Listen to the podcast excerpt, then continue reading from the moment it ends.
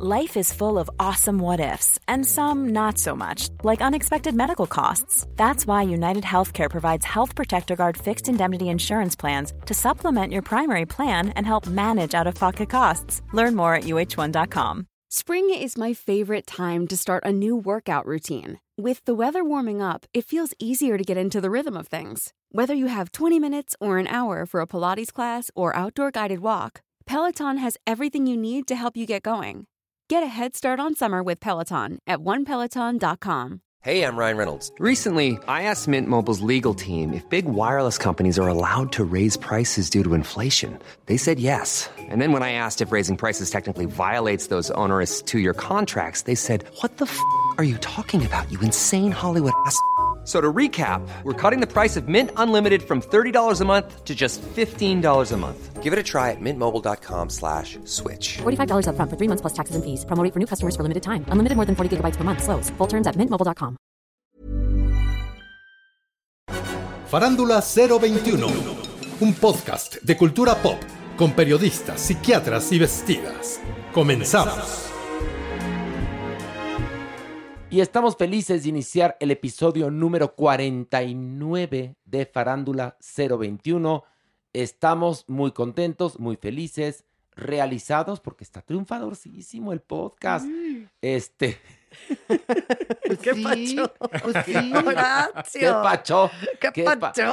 qué pa- ¿Con qué pacho avientas el acta de nacimiento aquí a la mesa, Pilar? Pero ya es mía, ya, o sea, el que pachó, ya, Sí. el dios es del Guadalquivir y el Sí, que sí, pachó ya son muy es más, el que pacho hay que revivir. Podríamos hacer un podcast que se llame ¿Qué, ¿Qué pacho? pacho? ¿Qué pacho? Y lo musicalizamos. ¿Qué pacho? Exactamente. ¿Qué pacho? Y le damos, le damos su lugar en la historia de la música chicoche y la crisis. Era una joya, ¿eh? Era mi una joya, era una joya. Bueno, pero saludo a Pilar, ¿cómo estás? Muy bien, aquí librándola, librándola, porque hay días duros, otros muy padres, otros regulares. Es la etapa en la que nos está tocando vivir, No, no, no, pero cosa, hoy, ¿eh? hoy vengo corazón arriba, Eso, contenta eso. y sobre todo, pues también, Tu positiva. ay, oh, positiva y pa'lante, porque para atrás, chicos, No, para atrás. ni para coger impulso. Exactamente. Mauricio Valle, ¿cómo estás? Muy bien, contento de escucharlos y listo para animar a Pilar. Por favor, sí, sí, porque llegó un poquito desguanzada y ahorita la vamos a animar. Ya ves que este mi Pilarica, pues, es una mujer sensible como somos todos aquí, porque, porque así como nos ven, tenemos corazón. Sí. Aunque no parezca. Aunque no parezca, sobre todo, en mi, sobre todo en mi caso. Pero bueno, merengón, perdón, el periodista Alejandro Broft, ¿cómo estás? Muy contento de estar aquí nuevamente. Oye, que semana. te voy a platicar que después de que nos trajo las delicias de miel me sabe Y la semana pasada, todas me las tragué esa noche. Ay, ¿Para eso eran? No, Sí. Soy un puerco, gracias. Está Manny, Manny, Maniwis, ¿cómo estás? Feliz, feliz de estar haciendo el capítulo 49. Eso, hay mucha cosa, señores. Muchos temas que vamos a tocar, por supuesto, estrenos. Vamos a hablar de música. Tenemos un homenaje a Meatloaf, este muy merecido. Vamos a hablar de todos los incidentes en la televisión de transfobia, de la madriza preciosísima de Alfredo Adame en la calle. ¿Qué se puede esperar? Pero bueno, vamos a comenzar con esto. Ver o no ver. O no ver. Y vamos a iniciar hablando de esta película Munich, The Edge of War de Netflix. Y bueno, ¿de qué va esta película? Pues nos cuenta una historia este, ubicada un poquito antes del inicio de la Segunda Guerra Mundial, ya está Europa convulsionada, el nazismo está todo lo que da, y resulta que el servicio secreto británico tiene la opción de demostrar a través de un documento que Hitler planeaba verdaderamente matar, como lo hizo, 6 millones de judíos. Y, bueno, si este, eh, este documento lo podían obtener ellos, pues otra hubiera sido la historia. Creo que la conté bien o la conté del culo. No, la contaste Ok. muy, muy bien. Digo porque, No, es porque que es un- no quiero spoilerear, Sí, pero pues no. ya saben lo que pasó. Sí, sí, sí. O Es sea, una- sí, es una combinación entre ficción y realidad, que eso es lo que es muy interesante de Pero esta te- película. te- lo, que, lo que te tiene al borde de la butaca es que uno cree, aún sabiendo el final de la historia, Ay, que se sí. puede evitar el holocausto Sí, sí, sí. y puede cambiar la Y historia. el crecimiento, la expansión que, que planeaba justamente. Exactamente, que me recuerda a una obra llamada Estocolmo, que te contaba cómo los nazis estuvieron a punto de eh, inventar la bomba atómica antes que los gringos, con lo cual también la historia hubiera sido otra. Pero bueno, Mauricio Valle, ¿qué te pareció esta película Munich, The Edge of War? Me parece interesante, me parece bien documentada, me parece, como lo dijeron, un poco el, el hecho de conocer la historia y conocer el final de pronto juega en su contra, pero creo que lo que sabe hacer muy bien es tener un gran análisis de las contrapartes y siempre estar jugando de una forma profunda en la forma en la que presentan su historia. Y yo creo que eso funciona muy bien, las actuaciones son muy buenas y si algún momento puede ser demasiado fría y carecer de drama o tensión, por esta sensación de, de, de, luchar para darnos toda la información. Pero creo que es una película que por lo menos en ese sentido se agradece y actoralmente también es bastante eficiente. Así es que sí, sí es una película que, que se puede disfrutar muy bien. Muy bien. Sí, a mí me gusta mucho cómo esta historia cuenta la historia. Muchas veces cuando nos acercamos a, películas que nos narran hechos reales, históricos, son un poco lentas, un poco aburridas, ¿no? A los que nos gusta la historia, pues vamos para adelante. Pero esta historia, con estos dos personajes jóvenes que son los que están jugando constantemente, la vuelve muy dinámica. Entonces tú encuentras tanto un aprendizaje de la historia misma como un gran entretenimiento en la película. Exactamente. Manny Ma, a ver, que, a ver, el otro día una señorita en Twitter se atrevió a decir, sí. fíjate nada más, bueno, escribir, ¿lo viste? Sí, a ver, ¿qué, yo también qué, lo vi. Sí, a ver, Pilar, favor, cuenta, ¿qué por dijo? favor. ¿Qué pues, escribió? Decía, a mí me gusta mucho el podcast, pero la verdad es que se nota que muchas de las veces no ven completas las series ni las películas. No, pero se refería a... Cof, cof. Maniwis, cof, cof. O sea, es decir, te voy a platicar, y le contesté, ¿Qué? le dije, no le dije, estás lo que le hubiera dicho yo. Nada más le dije, mira, mana, aquí todos hacemos la tarea. Todos. Quien no haya visto la serie, pues no entra a analizarla. Y te voy a decir algo, ¿eh? Así como ves a Maniwis, frívolo, con carita de charola este, folclórica, vestido horrible, hablando mal, todo eso, pero si hace su tarea. Es el más disciplinado. Si hace su tarea, la es verdad. Es el primero que ve todo. Ve todo, ve todo. Es más, gana. demuestra, demuestra en esta fulana que te andaba verdaderamente eh, denostando que tú, por supuesto, que ves todo. Oye, primero, antes que nada, pobrecita, pobrecita, Eso, mándale pobrecita, un pobrecita, pobrecita. A esta que se atrevió, y ahí una vez más demostramos la envidia de lo que es ser rubio natural. Exactamente. Porque la gente no lo soporta, no lo soporta. Y después sí, me gustó muchísimo Munich Maniwis. Pudo haber sido una película más sobre la Segunda Guerra Mundial y no lo es, Maniwis. A ver, demuéstrale por qué te gustó a ti. Me gustó mucho exactamente por esto que mencionaste al inicio. A pesar de que ya sabes de que no va a suceder, Maniwis, como espectador, sí tienes esa ligera esperanza de que en un segundo se pudo haber cambiado la historia. Bueno, como lo hizo Tarantino mm. en Bastardo sin Gloria. Mauricio, ¿qué quieres decir? Yo, yo quiero que le, que le cuente Maniwis el final de todo lo que vamos a, a analizar hoy para que vea que sí las ve completas. Si quieres. Ándale, ándale. Es buena idea, ¿eh? Está, estaría genial que nada más por, por fregárnosla a esta mujer insidiosa, pero lo malo es que nos pasamos a, a, a refinar los demás. a no. todos los demás, pero ¿Sabes qué? Yo le tengo respeto al resto de los cuatro millones y Eso, medio que nos escuchan. eso, y no esta pobrecita, pobrecita majadera Pero-. Pero sí. luego dijo que a los que más querían era a Maniguis y a Horacio. Luego contestó en otro tuit. Ay, pues pobrecita, pobrecita. Ay, bueno, como una que puso, yo escucho el podcast por Mauricio y por Pilar. Ay, no. Porque Horacio me decepcionó desde que es amigo de Flor Rubio. Ay, no, y le contesté ¿Qué?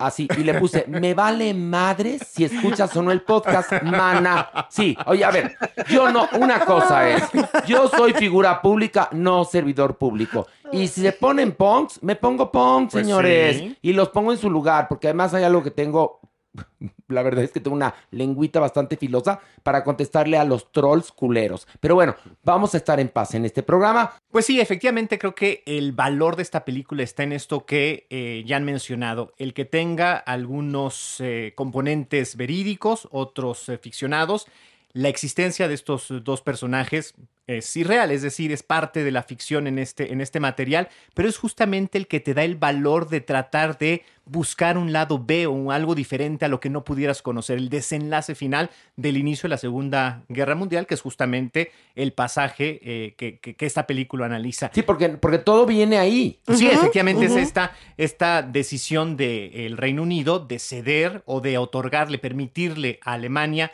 hacerse de parte de un territorio checo para frenar su expansión por Europa, que es exactamente el plan que tenía Hitler y es este documento que, que puede rondar, ¿no?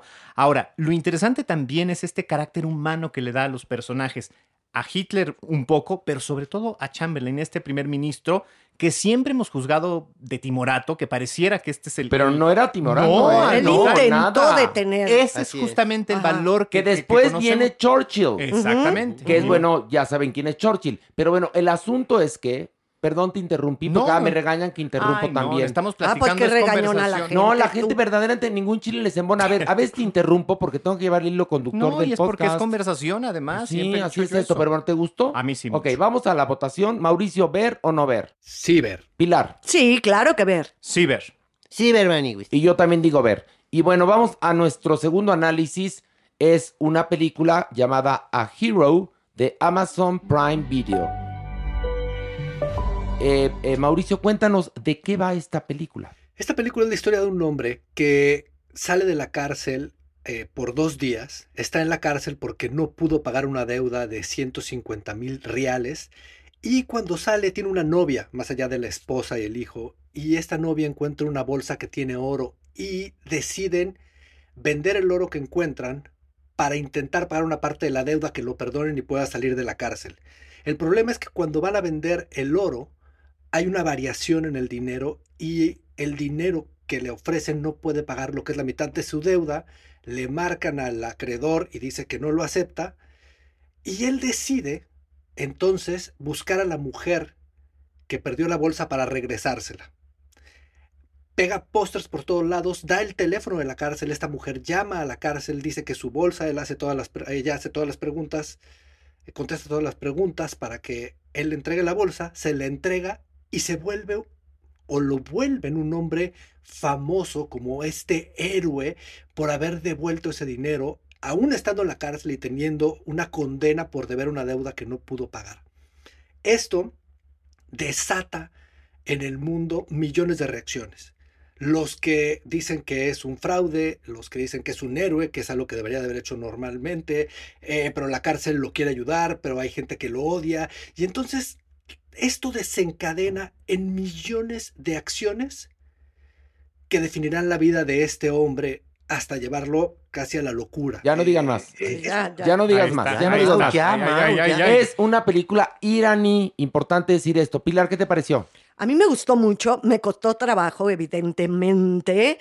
¿Por qué? Porque es una película muy discursiva, tiene muchísimo texto y, e incluso toda la anécdota la vas descubriendo en los textos, que es muy, muy interesante. Me costó trabajo, pero algo que me fascinó es la temática, cómo una acción puede desencadenar millones de reacciones, tanto a favor como en contra. Y bueno, algo que yo podría definir es no hagas cosas buenas que parezcan malas, ¿no? De repente eso me, me venía en el momento que estaba viendo la película y, y eso, o sea, de repente pienso, cada instante de la vida estamos haciendo acciones, evidentemente, pero ¿a dónde? se vuelve esa reacción en cadena de nuestros propios actos. Pueden ser buenos o pueden ser malos. Ojo, hay varias películas que se llaman A Hero. Sí, mucho. Por Muchas. favor, identifiquen que es esta, que está en Amazon Prime Video y que es una película iraní. Que hay algo que es, verdaderamente yo los invito a que la vean, porque además te adentras dentro de una cultura que es totalmente opuesta a la nuestra y eso quizás te aleja, porque los usos y costumbres pues no son familiares para nosotros. Pero creo que es Entonces, parte de lo interesante. de no, lo por más, supuesto, por supuesto, pero sí tienes que poner sí doble claro. atención. Sí, sí, sí, sí, sí. Pero creo que esta, esta- este acercamiento que tenemos a- a- al Irán diferentes de las cosas más interesantes. Tenemos esta imagen de Teherán como muy violenta con estos hombres y aquí vemos hombres totalmente distintos, mucho más humanos, entre nobles. Vemos también esta cultura con un sistema de justicia muy distinto que pareciera tener eh, pues inentendible. Hay momentos en que la historia pareciera absurda, pero justamente este drama con sus vueltas de tuerca y también esta parte como a veces eh, hilarante, porque hay momentos en los que el drama te hace reír de lo absurdo que podría parecer, pero es realmente, creo yo, el valor que tiene un ejercicio del destino a pesar de las cosas. A ver, vamos a preguntarle, Maniwis, ¿sí la viste? Clararira que la vi, Maniwis. ¿Y te Maniwis. gustó? Cuéntanos por qué te Cuéntanos gustó. por qué te Maniwis. Porque digo, porque esta señorita verdaderamente dice que tú no has visto, pero ni las caricaturas. Pues escucha bien, Majadera de onda, Ándale. que sí escuché. Sí. sí. sí, la vi. Mira, Maniwis. No tenía ni 30 minutos de haber empezado la película. Yo ya sufría con el protagonista. Ay, porque yo como sufrí, Maniwis, al verla. Todo le pasaba al pobre hombre. Tengo que decir algo, Maniwis. Dicen que cuando trabajas como actor con un niño o con un animal, corres el riesgo de que te gane, ¿no? De la que te pantalla, opaquen. que te opaquen. Claro. Y creo que en esta ocasión así sucede con el actor que interpreta al hijo de- del protagonista. Ay, pero el protagonista está muy bien. el Muy bien. protagonista Sí, sí, está, sensacional, Pero, es muy guapo. pero el niño me, me, me encantó, Maniwis. Qué buen actor, en verdad, el Y niño. es un papel muy difícil. Muy Sí difícil. podemos decir porque es muy difícil, Sí, ¿no? sí. Dilo. Porque es tartamudo, el chavito, y actuar, hacer tarta- ser tartamudo es dificilísimo Sí. para que sea creíble y el chavito lo, Lo hace, hace requete bien. La película se llama A Hero, está en Amazon Prime Video. Mauricio Valle, ¿a ti qué te pareció? Fíjate que me gusta mucho. Eh, ¿Sabe qué es? Es prima hermana de Don't Look Up. Si Don't Look Up lo hubieran escrito en México y lo hubiera dirigido Ismael Rodríguez, sería algo muy similar a Hero.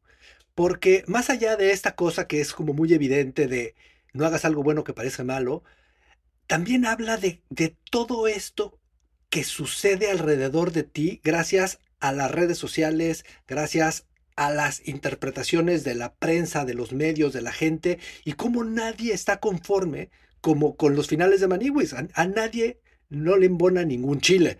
Entonces, ese es el mismo tema de la película. ¿Qué pasa si baja Dios y dice soy Dios hoy? Va a ser un desmadre porque unos no van a creer, unos van a querer pruebas, otros van a decir que es un fraude, otros, ¿sabes?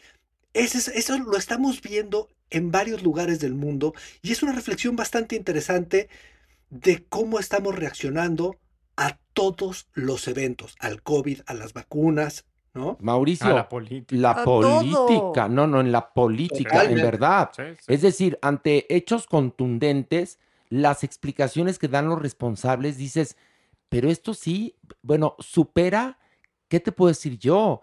Este, a Groucho Marx, A mí, a ¿sabes con Woody qué? Allen, a Cantinflas, en ¿Sabes a mí verdad. con qué me pasó algo muy, muy así, conmo- me conmocionó? Lo que es el rollo de ponerse el tapabocas, ¿no? ¿Cómo ha sido todo este proceso? Porque hay gente que se lo pone abajo de la nariz, porque hay gente que sí se lo pone completo, ¿por qué no te lo pones? ¿Por qué sí? ¿Por qué nada más caminando en tal lado de la acera? ¿Por qué es de, este, de tal material? Cada cabeza es un mundo. ¿no? Y en esa cosa tan sencilla que es una cosa que nos protege en esta pandemia, como cada persona tiene su opinión. Así es. Esto sí es una verdad como una catedral. Si la persona en cuestión está educada e informada, tendrá mejores opiniones que las que no lo están. Así de sencillo. Pero bueno, eh, vamos, ¿quién nadie? Ya todo el mundo opinó. Todo vamos mundo. a ver o no ver. Mauricio, ver o no ver a Hero. Por supuesto que ver. Pilar, Sí, por supuesto, me encanta. Sí, ver. Clararira que ver. aunque no la hayas visto. No, no cierto, ya, es broma, es broma. Y yo digo, ver. Y vamos ahora a este reboot, reboot, spin-off, o ¿cómo se le podría llamar, Pues un Mauricio? Es bastante curioso porque lo llaman una secuela, pero no es una secuela porque de alguna manera no están eh, los mismos personajes y, y hay una, un cambio de lados, ¿no? En lugar de ser él, es ella. Entonces, yo creo que lo llaman secuela para, para venderlo y para apoderarse de- del éxito de lo que fue How, I- How I Met Your Mother. Porque básicamente es lo mismo, lo que estamos viendo aquí es la historia de cómo una mujer, que en este caso es Hilary Duff, le cuenta a su hijo cómo conoció a su padre. Y realmente habla de, de lo imposible que es la vida en las citas de, de Manhattan, en, en la vida de las citas amorosas de, en la ciudad de Nueva York. Entonces, es muy, es muy complicado porque no hay nada mal de esta serie, pero tampoco hay nada bueno. Y lo que está Mauricio platicando es exactamente de lo que va. Es, ¿sabes cómo es? Fíjate, ahí te va. ¿Te acuerdas cuando se hizo Mirada de Mujer? Bueno, ¿te acuerdas? Después hizo una contraparte llamada La vida en el espejo, Sí. que era lo mismo pero al revés.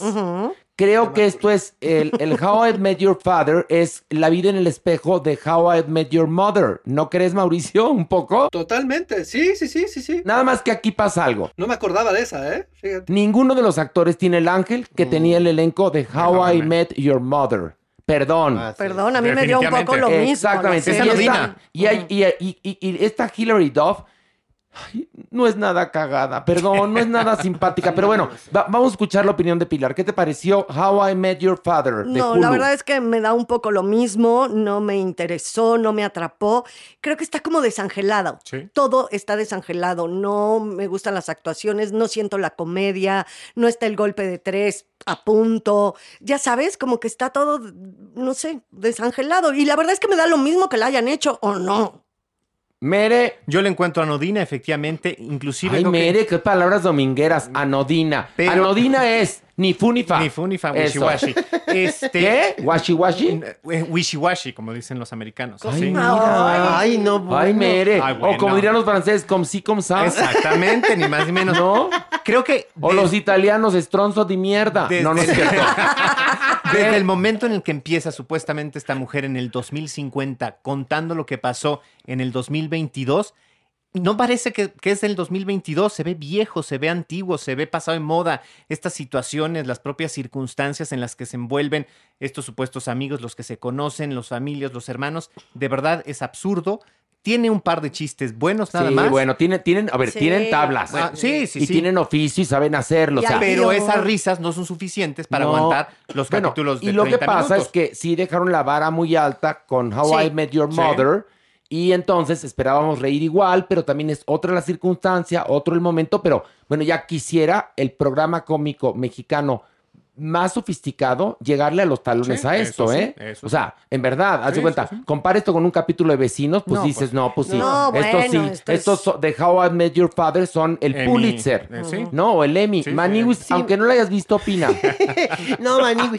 Pero, pero, pero ya qué súper ya quedó desacreditado. Ya sé, No, ya Manigui, sé. si eres Ah, el que ves Pero no me importa, pero sí lo vi, sí lo vi. Pero es lo que sucede, mi horacito. Hemos visto tantos sitcoms que este es uno más. Uno más que no nos aporta absolutamente nada, Maniguis, y porque estábamos esperando cuál es la novedad que nos trae este nuevo sitcom, Pues sí. ¿no? Mauricio, ¿qué te pareció a ti? Sí, me parece que, que tiene mucho en contra, tiene el pasado, tiene que se, en- se, se montan en el éxito de, de la serie original para tratar de explotar una vez más esta idea y eso, eso la hace menor de entrada. El cast pasado era insuperable, los escritores, la directora dirigió más de 150 episodios de la pasada, entonces entiende muy bien el formato, pero no logra elevarlo, no hay más, no hay más. No hay más. Mira, entonces No. vamos a la votación ya. Pilar, ¿ver o no ver? eh. ¿Qué? Di, Mauricio, diga, diga. Sí, ya antes de la votación les voy a decir algo. Yo voy a defender a Maniwis de esta mujer. Porque, ¿sabes qué? Me estoy dando cuenta que lo que ella detecta es que no es que Maniwis no las vea.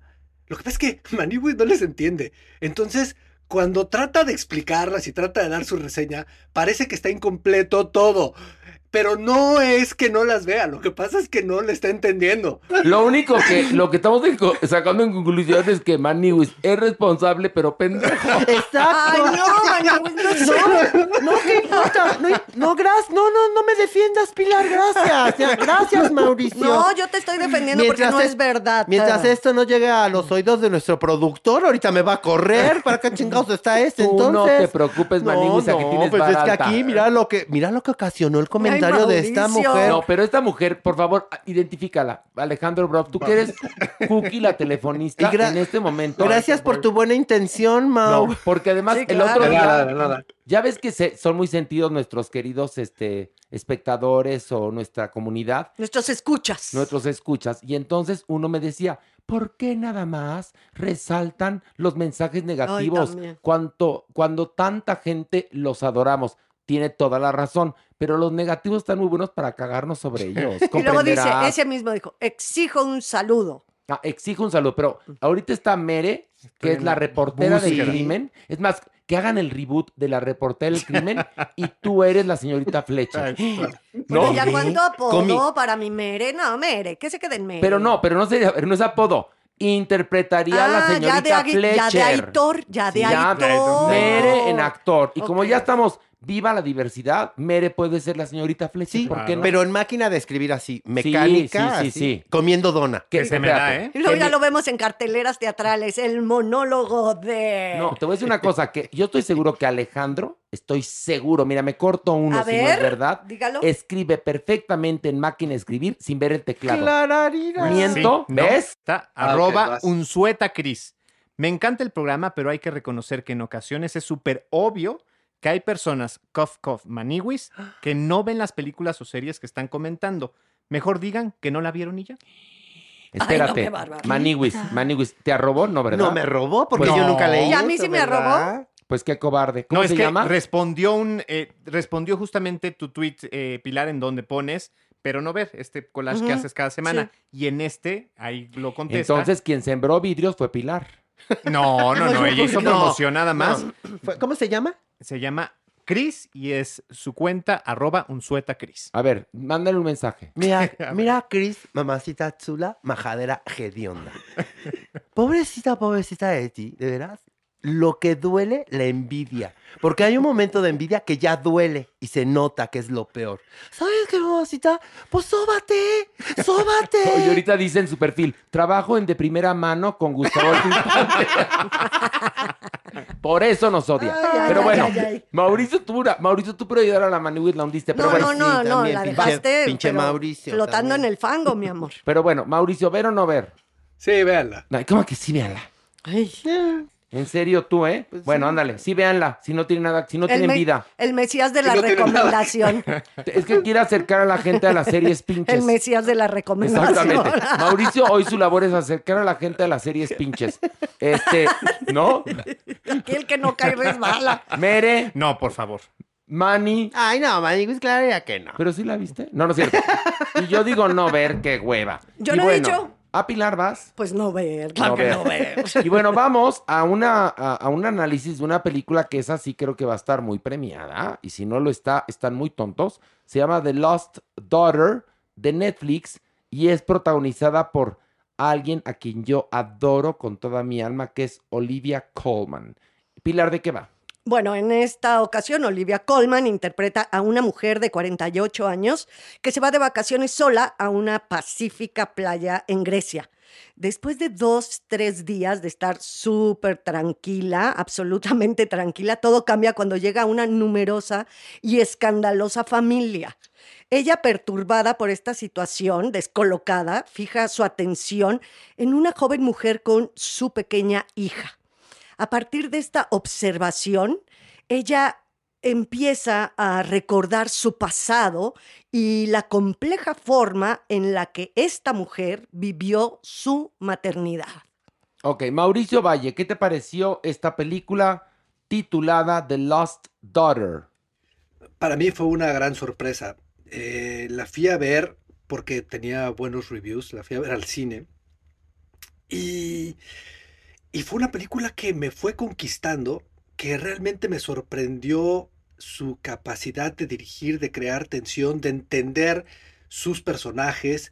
Me gusta mucho su capacidad de, de darnos la oportunidad de, de reflexionar sobre dos posturas completamente diferentes y hacer juicios.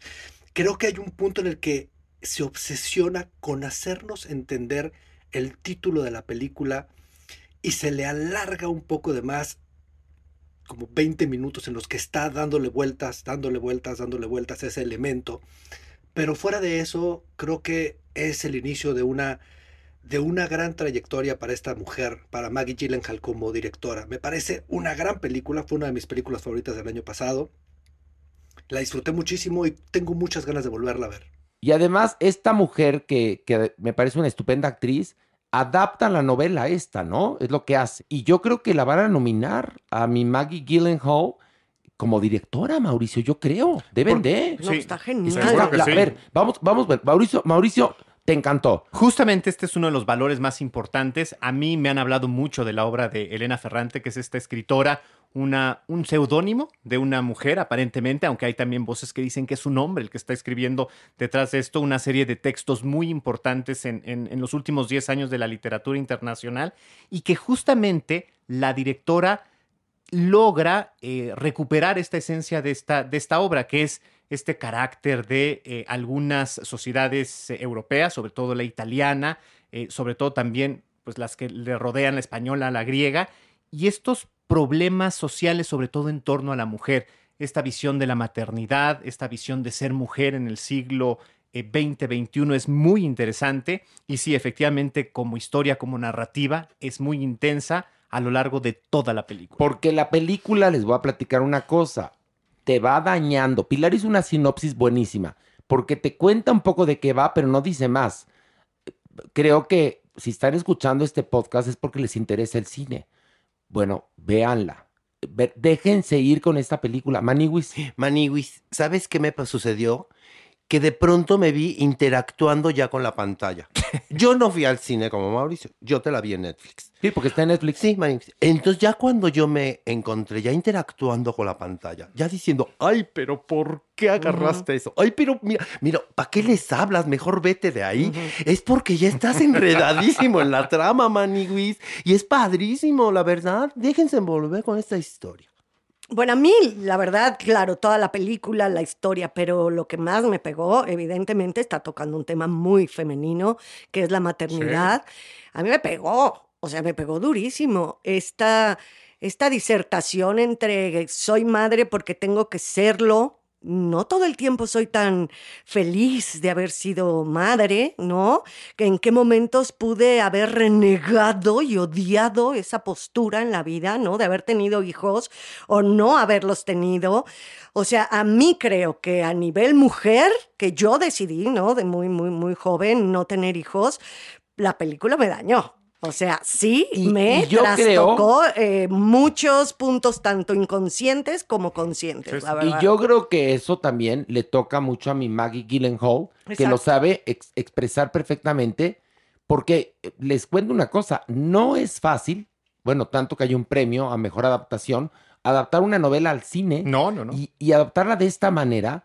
¿Y cómo te va llevando? Lleva... Yo no dudo que la novela sea estupenda, pero el guion es... Es, per- es perfecto. Uy, Y Olivia Colman no tiene uy, no, Olivia Colman, mira, después de Frances McDormand, la siguiente mujer que se va a ganar 37 Oscars se llama Olivia Colman, ¿eh? O sea, perdón. Estas dos son los monstruos Híjole. de hoy. la sí, verdad. sí, sí. La verdad es que mi pobre Yalitza Aparicio, cuando no ganó el Oscar, pues es que estaba compitiendo con Olivia Pues ni Colman. cómo, Ay, no ni más. cómo. la verdad es que, pues es una actriz que es, es, es- ella entra en la categoría de genio. Ay, sí, Sí, Yo creo que este tipo de actores son genios, ¿no? Sí, igual que Francis McDormand. Frances McDormand es un genio. O sea, Tiene esa- el don de la verdad, Maniwis. No, Si sí. algún día se presenta como la madrastra de Barney, se lo vamos a creer. No, pero sin además duda. hay una cosa, Olivia Colman la puedes ver guapa, fea, Sí, vieja, joven, gorda, flaca, como se le hinche la Es gana. un camaleón, eso, es lo que es increíble. Mi respeto, está cabrona Yo creo que la van a nominar, evidentemente. Pues yo la nominaría. Mauricio, tú que le sabes ahí cómo van las predicciones para las nominaciones, sí tienen contemplada a mi Oli Colman, ¿o no? Dime. Sí, yo, no, yo creo que casi, o sea, hasta Dakota, Maggie Gyllenhaal y, y Olivia, las tres, las tres van a estar nominadas. Dakota Johnson. cosa- Porque también es muy interesante Eh, su papel, ¿eh? Está muy bien. Es que, ¿sabes qué?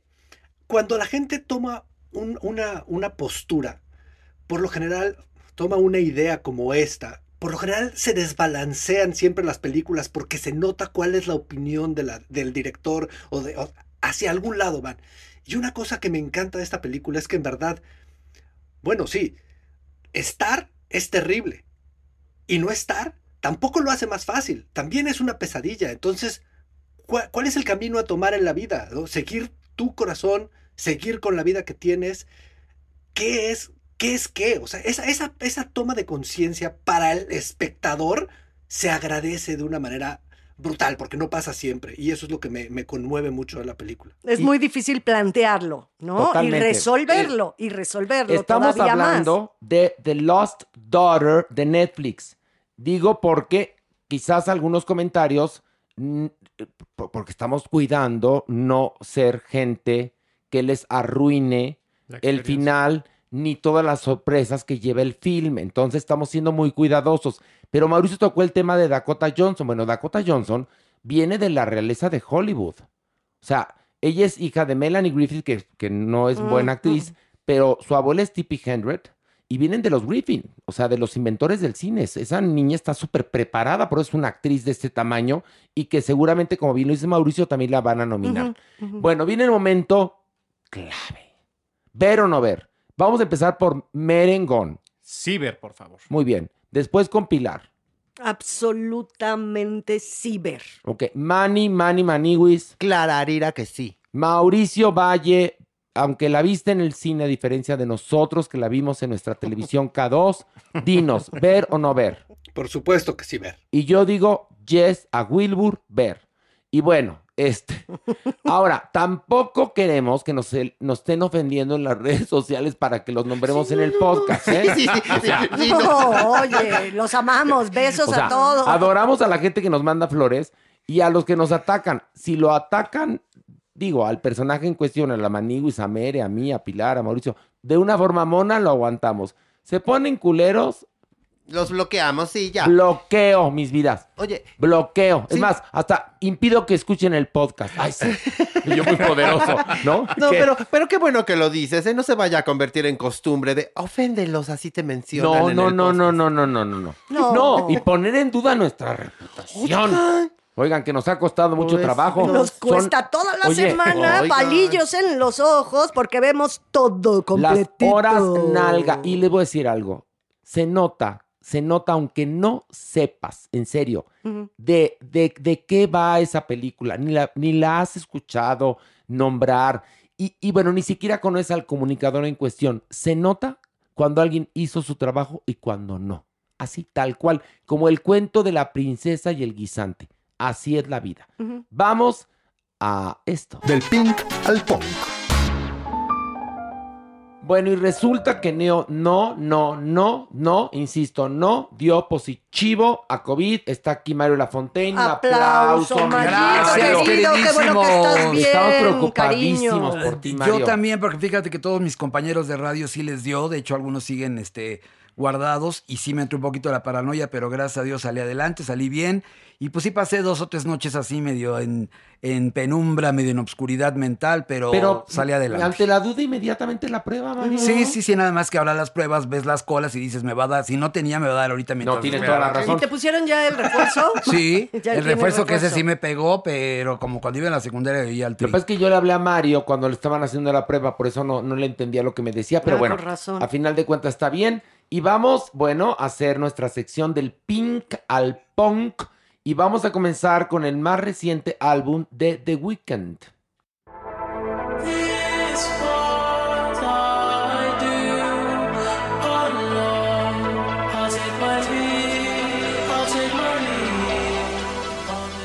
Y bueno, esto se llama Dawn FM. Así es. Es un concepto que está inspirado en una radio, que supuestamente es una radio en estos momentos que te da aliento para seguir adelante en una época en que todos estamos mal y deprimidos. Ok. Este disco es el quinto de este artista que yo creo, sin duda, estoy seguro que es el artista afroamericano más importante. Eh, es un trabajo soberbio, es exquisito. Sí tiene el tono de sus anteriores discos, sí es repetitivo, sí hay ya un estilo muy claro de The Weeknd. O sea, la verdad es que el coqueteo que alguna vez tuvo con Michael Jackson ya es muy descarado aquí. Aquí sí se oye completamente entre Michael Jackson, entre Prince. Sí tiene ese tono de falsete, sí es un homenaje a los sintetizadores de los ochentas. Eh, tiene colaboradores increíbles, como por ejemplo está Quincy Jones, está Tyler, The Creator, está Lil Wayne.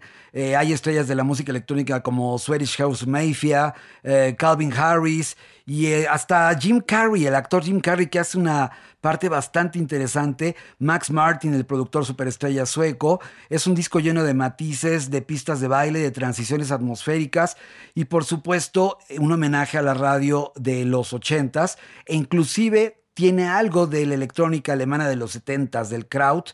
Eh, las influencias, pues ya las dije. Eh, también toma, recordaron ustedes que Daft Punk fue importante en la vida de The Weeknd. Pues aquí él, como ellos usaron a Giorgio Moroder, él tiene a Quincy Jones y Quincy Jones tiene un momento muy conmovedor narrando su vida que vivió sin su madre desde los siete años y que pues fue un maleante hasta que se encontró con la música y Ray Charles fue quien le da esa oportunidad de entrar al mundo de la música. Eh, es una combinación de luz y oscuridad, el amor y el odio, la felicidad y la ira, la esperanza y la desesperación. Down FM es el álbum más alegre que ha hecho nunca, aunque también tiene un concepto suelto que a mí me llamó mucho la atención, que es justo el de Jim Carrey, ya que se imaginó atascado en un túnel y había luz al final. Todos esperábamos nuestro turno y de fondo había una estación sonando que era esta, 103.5 Down FM y el DJ de la radio te está guiando a través de la transición incolora, indolora hacia la luz. Hay IDs, hay jingles y hay conmovedoras narraciones. Son 12 gloriosos temas. Sin duda es un clásico instantáneo, un gran disco. O sea, me imagino que te gustó. No, Muchísimo. bueno. Bueno, más faltaba que me dijera, pues no, la verdad es que me quedó de ver. Mauricio Valle, ¿te gustó este nuevo disco de The Weeknd o no? Sí, me gusta mucho. me- Yo soy fan de The Weeknd, me parece uno de sus discos más interesantes.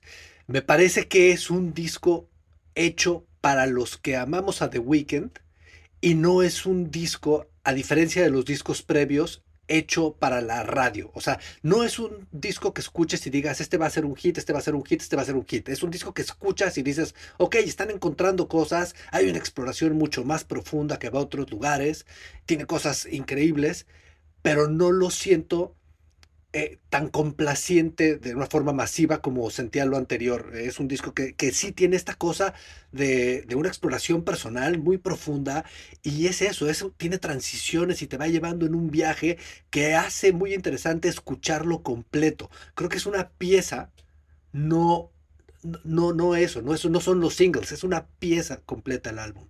Eso lo hace interesante, pero no tan accesible, sí. A mí lo que me pasa precisamente es que si entendiéndolo como un todo va, porque si no de repente cada track sí te suena un tanto cuanto repetitivo, ¿no? Si oyes esta rola y luego la que sigue es muy parecida y la que sigue y luego cambia mucho, o sea, la verdad sí lo sentí un poco repetitivo, pero evidentemente es grandioso, te pone en estados de ánimo bastante interesantes y eso te mueve, te mueve por dentro. A lo mejor digo una estupidez, pero lo que yo creo que está haciendo The Weeknd es que la gente escuche el álbum completo. Así es. Porque ahora, ya ven, todo mundo escucha el sencillo.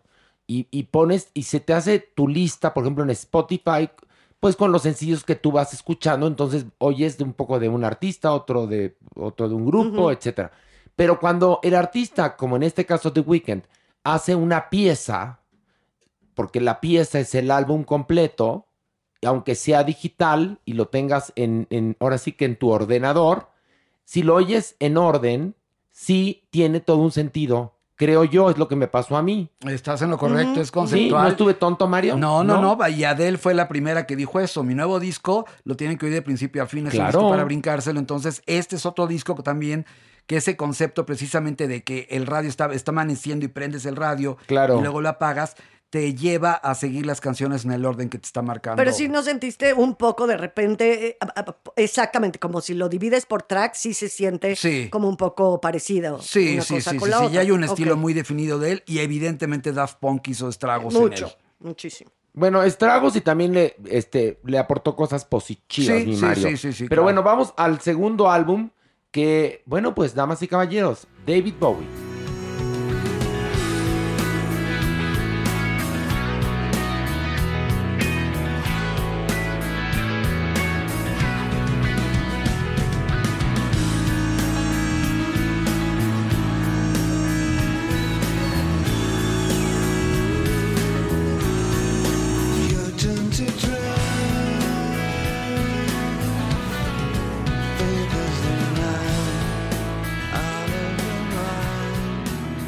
Bueno, estamos escuchando este álbum, David Bowie, se llama Toy. Este, Mario, cuéntanos, por favor. Bueno, sé que ustedes saben mi devoción y fanatismo hacia David Bowie y va a ser raro lo que voy a decir porque eh, voy a tratar de ser el más honesto con este disco. Eh, Mario, tú siempre eres honesto. Sí, pero a veces el fan, cuando eres muy este es fan de un artista, pierdes tu objetividad y yo traté de no hacerlo en este disco. Y la verdad es que el día anterior a que David Bowie hubiese, alcanzado los 75 años, Warner Music y Parlophone compartieron a través de las plataformas en streaming este material íntegro que comprende Toy. Es un disco inédito que Bowie grabó a principios de siglo y que no había logrado ver la luz hasta 20 años después. Eh, yo creo que siempre será de agradecer una excusa para acordarse de una de las figuras más importantes de la música moderna. Tras una gira que culminó, que culminó en el año 2000, perdón, Bowie y su banda, que estaban en un momentazo, se pusieron manos a la obra con la grabación de un álbum que por carestía de una tecnología apropiada que saciara los intereses de Bowie, acabaría perdido y denostado por los sellos discográficos, un disco rechazado por la disquera en ese momento. A ver si lo rechazaron, entonces ¿para qué después? Porque este disco eh, siempre estuvo oculto y ya después de que Bowie fallecido, eh, se Dijeron, el disco Sacarlo a la luz. Exacto, es el momento. Pero la verdad es que... ¿Pero por qué no te gustó? Eh, por- eh, mira, eh, es un disco que fue archivado, fue sepultado, él estaba muy frustrado, a él no le gustaba. Él comenzó la grabación de este disco eh, en un año que no fue bueno. Bowie en los 2000 hasta ya el entrado, el entrado del 2000, el último disco que fue el Black Star, que ya es un disco increíble en el cual te está anunciando su muerte y Sí, su sí, propio sí. requiem. En este disco eh, está eh, como muy disparadas las cosas, está recurriendo a temas que ya había hecho cuando era Davy Jones. Recordemos que él comienza como Davy Jones y se cambia el nombre porque el cantante de los Monkeys se llamaba Davy Jones y también era británico, aunque los Monkeys eran un producto americano. Entonces, este disco no es este, exactamente la mejor época de Bowie. Este, se mete después de este disco que queda guardado, que queda rezagado, a ser Hidden en el 2002, que tampoco es un gran disco. La influencia gráfica es muy notoria de David Lynch. La portada la diseñó él y es horrible, es espeluznante. Es él como un muñequito ahí bastante feo. Es un disco que salió en una caja con cuatro vinilos o, o tres CDs. Y este las, no le hace justicia a las canciones que ya habíamos conocido entre el 64 y el 71. Es un abanico de contrastes. eh, los remakes de las canciones, pues le hacen justicia moderada a las versiones originales. Por ejemplo, la psicodélica Silly Boy Blue o I Dig Everything o esta canción que también es muy, muy extraña, Shadow Man de su época de Ziggy Stardust. Solamente la rescato porque tiene su momento eh, de crooner cuando entra en un rollo. Pero un ¿qué poquito pasaba más- por la cabeza de Bowie que decide hacer este disco que tiene pues muchas cosas ya viejas y otras nuevas? ¿Por qué hace este mashup? Este disco lo hace como unas sesiones con una banda, cambia de integrante su banda, los que habían hecho discos con él. No están los que usualmente hacen sus obras maestras. Ya. Entonces hace este experimento y él quiere o intentó este, acercarse a lo que estaba sucediendo en el mundo de la música en ese momento y adaptar su discurso a las nuevas exigencias que estaba exigiendo, que se planteaba en ese momento en las bandas. Y la verdad es que queda mucho a deber. Solo hay una canción original, que es el tema del disco, se llama Toy You Turn to Drive. Y está fuera de contexto, es una canción totalmente diferente a las otras que son canciones del 66, del 67, metidas en folk, pero que eh, al meterlas con los instrumentos de los 2000 ya no es que Bowie siempre quiso ser Bob Dylan. Entonces, cuando ya le mete estos instrumentos, queda muy lejos. Y la verdad es que Toy tiene muy poco que aportar. Es un disco solamente para los fans. Si es un objeto de colección, si es importante el tenerlo, pues porque es David Bowie, el artista más importante del siglo para los británicos. Pero no es su mejor trabajo. Oye, solamente tiene un tema inédito. Yo pensé que Sí. tenía más, fíjate, nada más. No Sí. conozco este de cabo a rabo la discografía de Bowie como tú, pero bueno. Eh, ¿Te gustó o no te gustó, Mario? Porque ya te me extendiste Este, demasiado sí. y parece que esto fuera una reclamación y no lo es, Mario. Este, no, no podría decir que se fuera a la basura porque es David Bowie, pero no es su mejor trabajo. Es un disco. Pues no te gustó. Dilo No, ya, no, Mario, no, suéltalo. Yo le pondría siete de calificación. Ay, Mario, ya es la maestra enseñante. bueno, Mauricio Vaya, ¿a ti qué te pareció este disco este póstumo de David Bowie? Me emociona mucho escuchar su voz, o sea, creo que cuando empieza el disco hay algo muy impresionante de, escuchar algo que no había escuchado de él. Eh, es una figura que siempre me ha gustado. Eh, sí, siento que el disco no es tan afortunado, pero es natural. Estas son las cosas que pasan cuando estos genios que en vida cuidaron mucho lo que estrenaron, mueren y se queda material para aventar discos todos los años. Y es un peligro porque los directores, los productores, o sea, los actores, están limitados por muchas cosas, pero los músicos pueden estar produciendo todos los días. Y más estos hombres que tienen sus propios estudios. Entonces, cuando mueren, hay tanto material y hay tanta gente detrás buscando explotarlo para hacer dinero que vamos a empezar a oír discos no tan buenos, evidentemente, porque ellos mismos no dejaron que salieran de, de Prince, de Bowie y de tantos más. Bueno, ¿cuántas versiones ahora tenemos de cosas de los Beatles? Es como, no, no sé, o sea, es es una visión mucho más comercial que artística.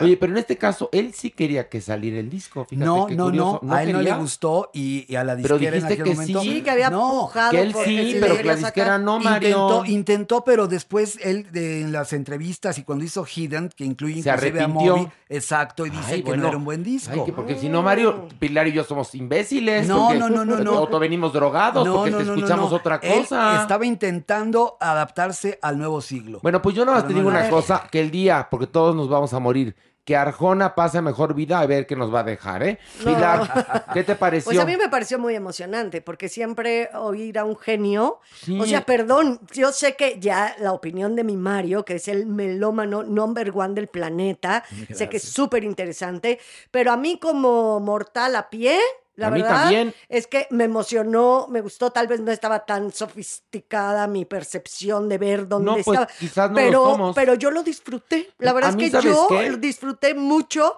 escucharlo, me encanta que, eh, que aparte todo el tiempo cambia de ritmos, me encanta, cada track es diferente, se le escucha, se escucha su voz queriendo decir cosas, no se está vendiendo, ay no, mil cosas que a mí me pareció lo contrario. Exactamente, y te digo algo, Mario, que además la curiosidad de ver qué dejó.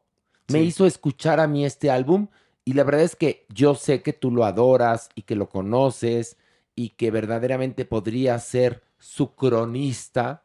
Yo no, Mario, yo soy un pobre mortal, pero a mí pues me interesó. Me interesó porque además yo prefiero este, las obras de David Bowie que las obras de, de Timbiriche, ¿me entiendes? Sí, o sea, sí, sí, lo que, el día que los de Timbiriche mueran y digan, estas canciones no grabó Timbiriche, pues ya te imaginarás, ¿no? Claro. O las obras de Menudo, Garibaldi. Claro. o de Garibaldi, ¿no? O sea, sí prefiero las, ¿cómo se dice en inglés? Leftovers. Bueno, las obras de David Bowie las prefiero. ¿Verdad? Bueno, entonces, Definitivamente. homenaje. No hay basurero para no, este disco. no, no, pero tiene Sería toda un la razón, sacrilegio. Mauricio. ¿Qué? Es muy acertado lo que dice, por ejemplo, de Prince, poniendo el ejemplo de Prince. Todos los discos que han salido después de que murió Prince son las obras que dejó, no son de bueno, ninguna manera los prepárate, discos. pero quien sí dejó un legado importante y creo que los discos van a estar bien es Vicente Fernández, ¿eh? Ese sí, Sí, puede ser. Sí, sabiendo claro que que, sí. iba, que, que ya se retiraba, que tenía estudio en su casa, como bien dice Mauricio, grabó, grabó, grabó, grabó, grabó y no sé cuántos discos dejó grabados, pero ahí sí creo que sí son canciones que le gustaban a, a Vicente Fernández. Pero bueno, vamos al lanzamiento que es de Animal Collective, esto.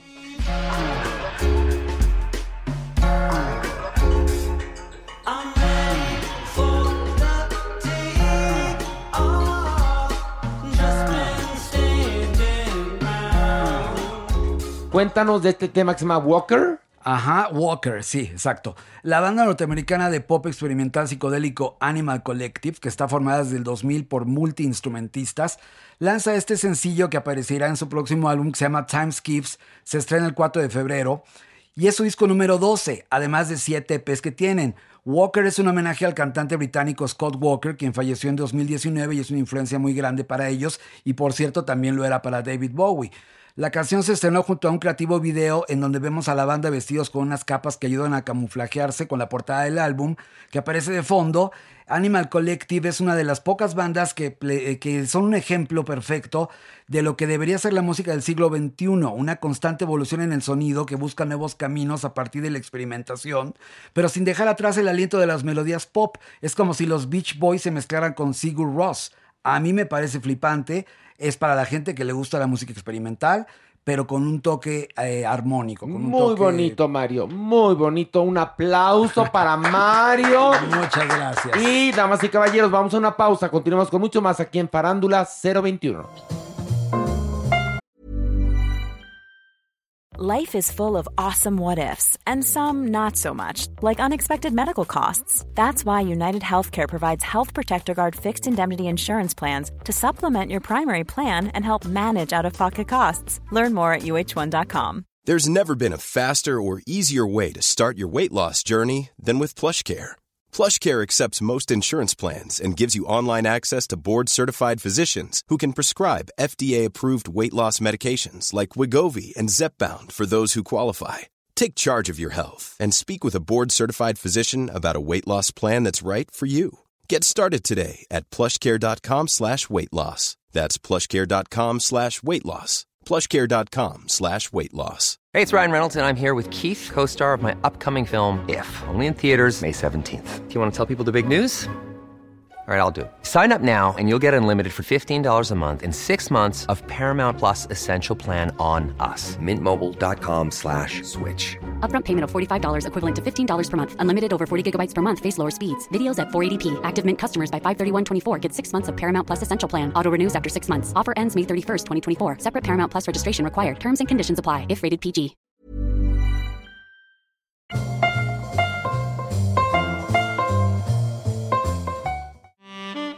Nuestra adopción responsable.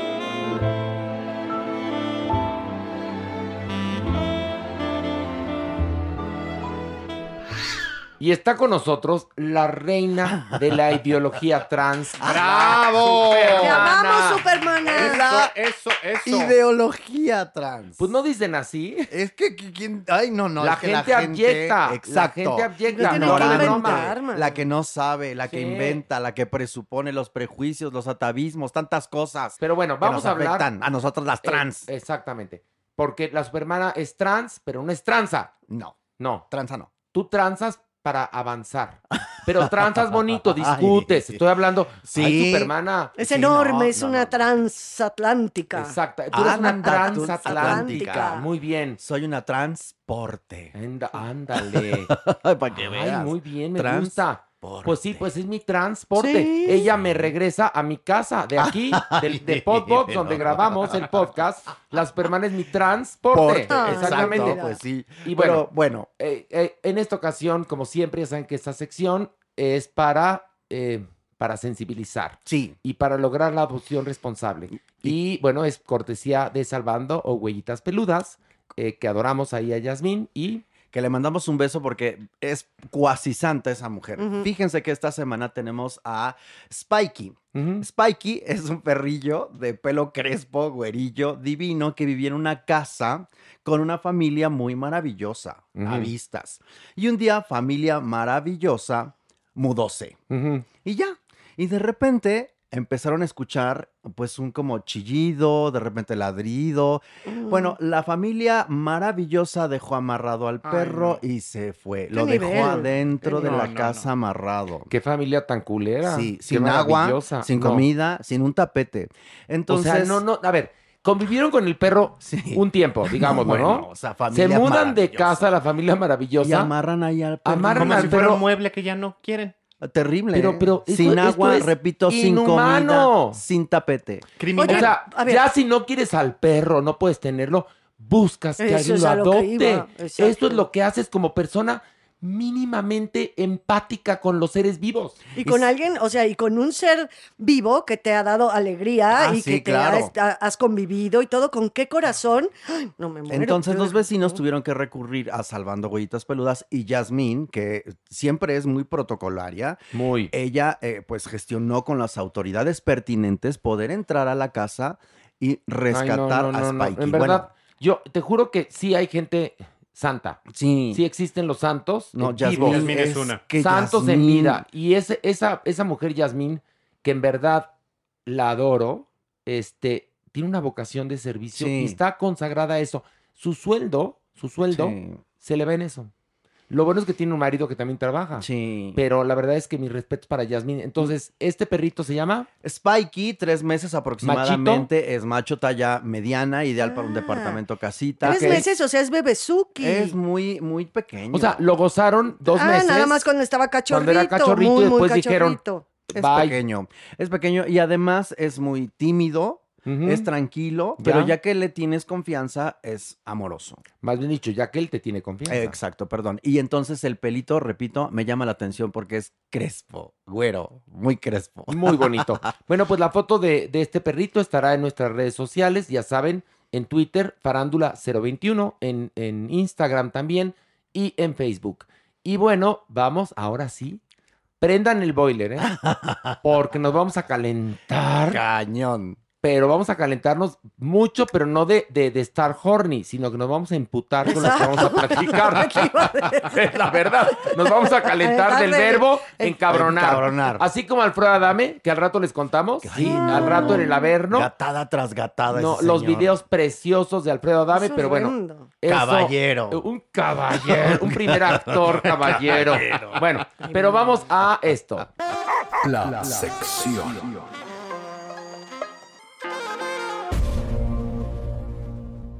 Y ya estamos aquí. Un aplauso para Jeremy Cruz. ¡Eh! Hola. Sexólogo de cabecera Y del programa. guapísimo. Sex symbol ya. Ya. Ha bajado tres gramos, no mames. Pero, mira. Está se le- guapo, pero tampoco exageres, No, no, así no. A ver, se le nota. Yo sé que se me nota. Le, le sienta bien. Sí, se digamos. te nota que bajaste la panza, mi amor. Sí se te Está nota, adelgazando sí se te porque va a ser el camino de Santiago, que es un camino de expiación. Exacto. Que te voy a platicar que Mónica Garza, que es una atleta, lo hizo e hizo el recorrido de 400 kilómetros, ¿eh? Ay, ay, ay. Mi hermana Grace también y mi mamá también. Tu Pero mami mi mamá en ómnibus, adorada. Entonces no le tocó No, sí le tocó, porque, no, a ver, en bueno, ómnibus no toca. Te explico. Nada más caminando. Iba con un grupé y entonces se iban parando Ay. donde tenían que pararse y les sellaban el, el- una especie Sí, la como de- Compostela, pues, así y, se pues, llama. se la sellaron toda. Sí, no creo, porque nada más te dan Compostela, caminando, en bici o a caballo. Pues a lo mejor dijeron, ya son puras viejecitinas. Ah, bueno, entonces sí. Pues iba pura señora ¿Sabes de que la sí la, tercera dan, edad. sí la dan en No, silla de Lo ruedas? interesante Ah, es que al está. final te dan una indulgencia mayor. Ay, ay, las indulgencias, Ay, Jeremy, no sirven para nada. Ahora tú crees en la iglesia católica, Por no mames. Saben que no. Ah, pero pues estaría entonces, padre tener De una. entrada, ni tú, ni la supermana, ni Merengón, ni yo somos bienvenidos en la iglesia No católica, te lo cuenta. aviso.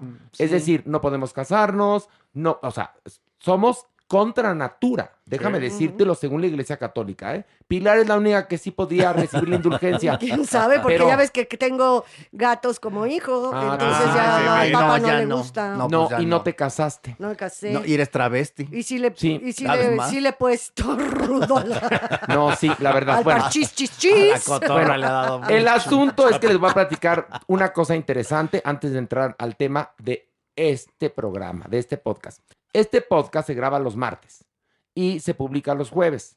Probablemente, probablemente vamos a hacer ya dos emisiones por semana Perdón por aplaudir, pero merece. bravo. que se irán a publicar lunes y miércoles. Ay, ay, ay. Que porque son mejores días, pero a pesar de que publicamos los jueves nos va de huevo. Que la porque verdad. somos un éxito. Porque somos chingones. Eso, y la Bueno. que soporte. Y entonces les digo esto porque va a haber más borucas. Todavía más, güey. y también explico esto porque la semana pasada grabamos el martes y el miércoles brincó la nota de que en el programa Cuéntamelo ya habían hecho comentarios transfóbicos. Y entonces el video lo veo y es este pues una dinámica que hacen estas chicas. Es un programa de revista que conduce Roxana Castellanos, Odali Ramírez, etcétera. Que por cierto, Odali Ramírez me cae muy bien. Y tienen a veces conductoras invitadas y tenían de invitada a Maki Soler, que ella empezó trabajando con nosotros en Telehit, este, y se casó con Juan Soler y de ahí tiene el apellido Soler. El asunto es que en esta dinámica como de cuestión de escrúpulos, tienen invitado a este actor Roberto Romano, quien se hizo famoso por haber aparecido en la, en la casa de los famosos, valga la redundancia, intentando echarse a quien pudiera con tal de obtener reconocimiento. A lo que se moviera. Y lo llevó a ser novio tres minutos de Alicia Machado y el honor de ser invitado a Cuéntamelo ya. Mira. Y les quiero compartir para que Pura entiendan. cultura, ¿eh? Alta cultura. No, hoy te vengo manejando Sí unos datos cabrones. Bueno, duros, duros. bueno, escuchemos, por favor, lo que dijeron y lo que provocó tanto encono y vamos a explicar por qué. Porque no es nada más criticar por criticar. Pongan atención. Por fin nos entregamos tú y yo al amor y entre toda la pasión te digo, oye, antes de ser Lucía, era Luciano. ¿Qué me dirías? No, no, no, no, no, no, no, no. ¿Qué me dirías? ¿Qué me dirías? Cacho. No, pues te diría. eh, ¿Te ha pasado alguna vez eso? No, no, afortunadamente. Oye, no, imagínate, no me ha- es difícil. Oye, Elías, es muy difícil darse cuenta. Yo a veces Pero- veo así, digo, qué guapa mujer, y no. Pues igual esa sería la respuesta. Qué guapa estás, pero no gracias. Sí, lo claro, claro. No sé. me sacaría de onda. Sí, Todo, ¿no? Todo esto era ficción. Sí, es ya respira, a ya, otra vez. Oh, oye, Roberto, te vas a quedar aquí con nosotros en Cuéntamelo ya un ratito más. ya no te vamos Ya no paremos lo, lo demás que platicaron porque fueron puras pendejadas. Oye, pero, pero- bueno. ¿qué? Oye, el primer grito es como si le hubieran pegado lepra, ¿no? Creo, que es de, creo que es de Roxana, Roxana, Castellanos. es justamente la que dice, ¿qué te dirías? ¿Qué me Y dirías? es la que a mí en lo particular más me salta, porque yo he convivido con ella y de repente este tipo de eh, muestras, ¿no? Son de ignorancia Sí, por sí, parte sí. de ella. De todas y de todos en este... En este A mí la que más me salta es Roxana.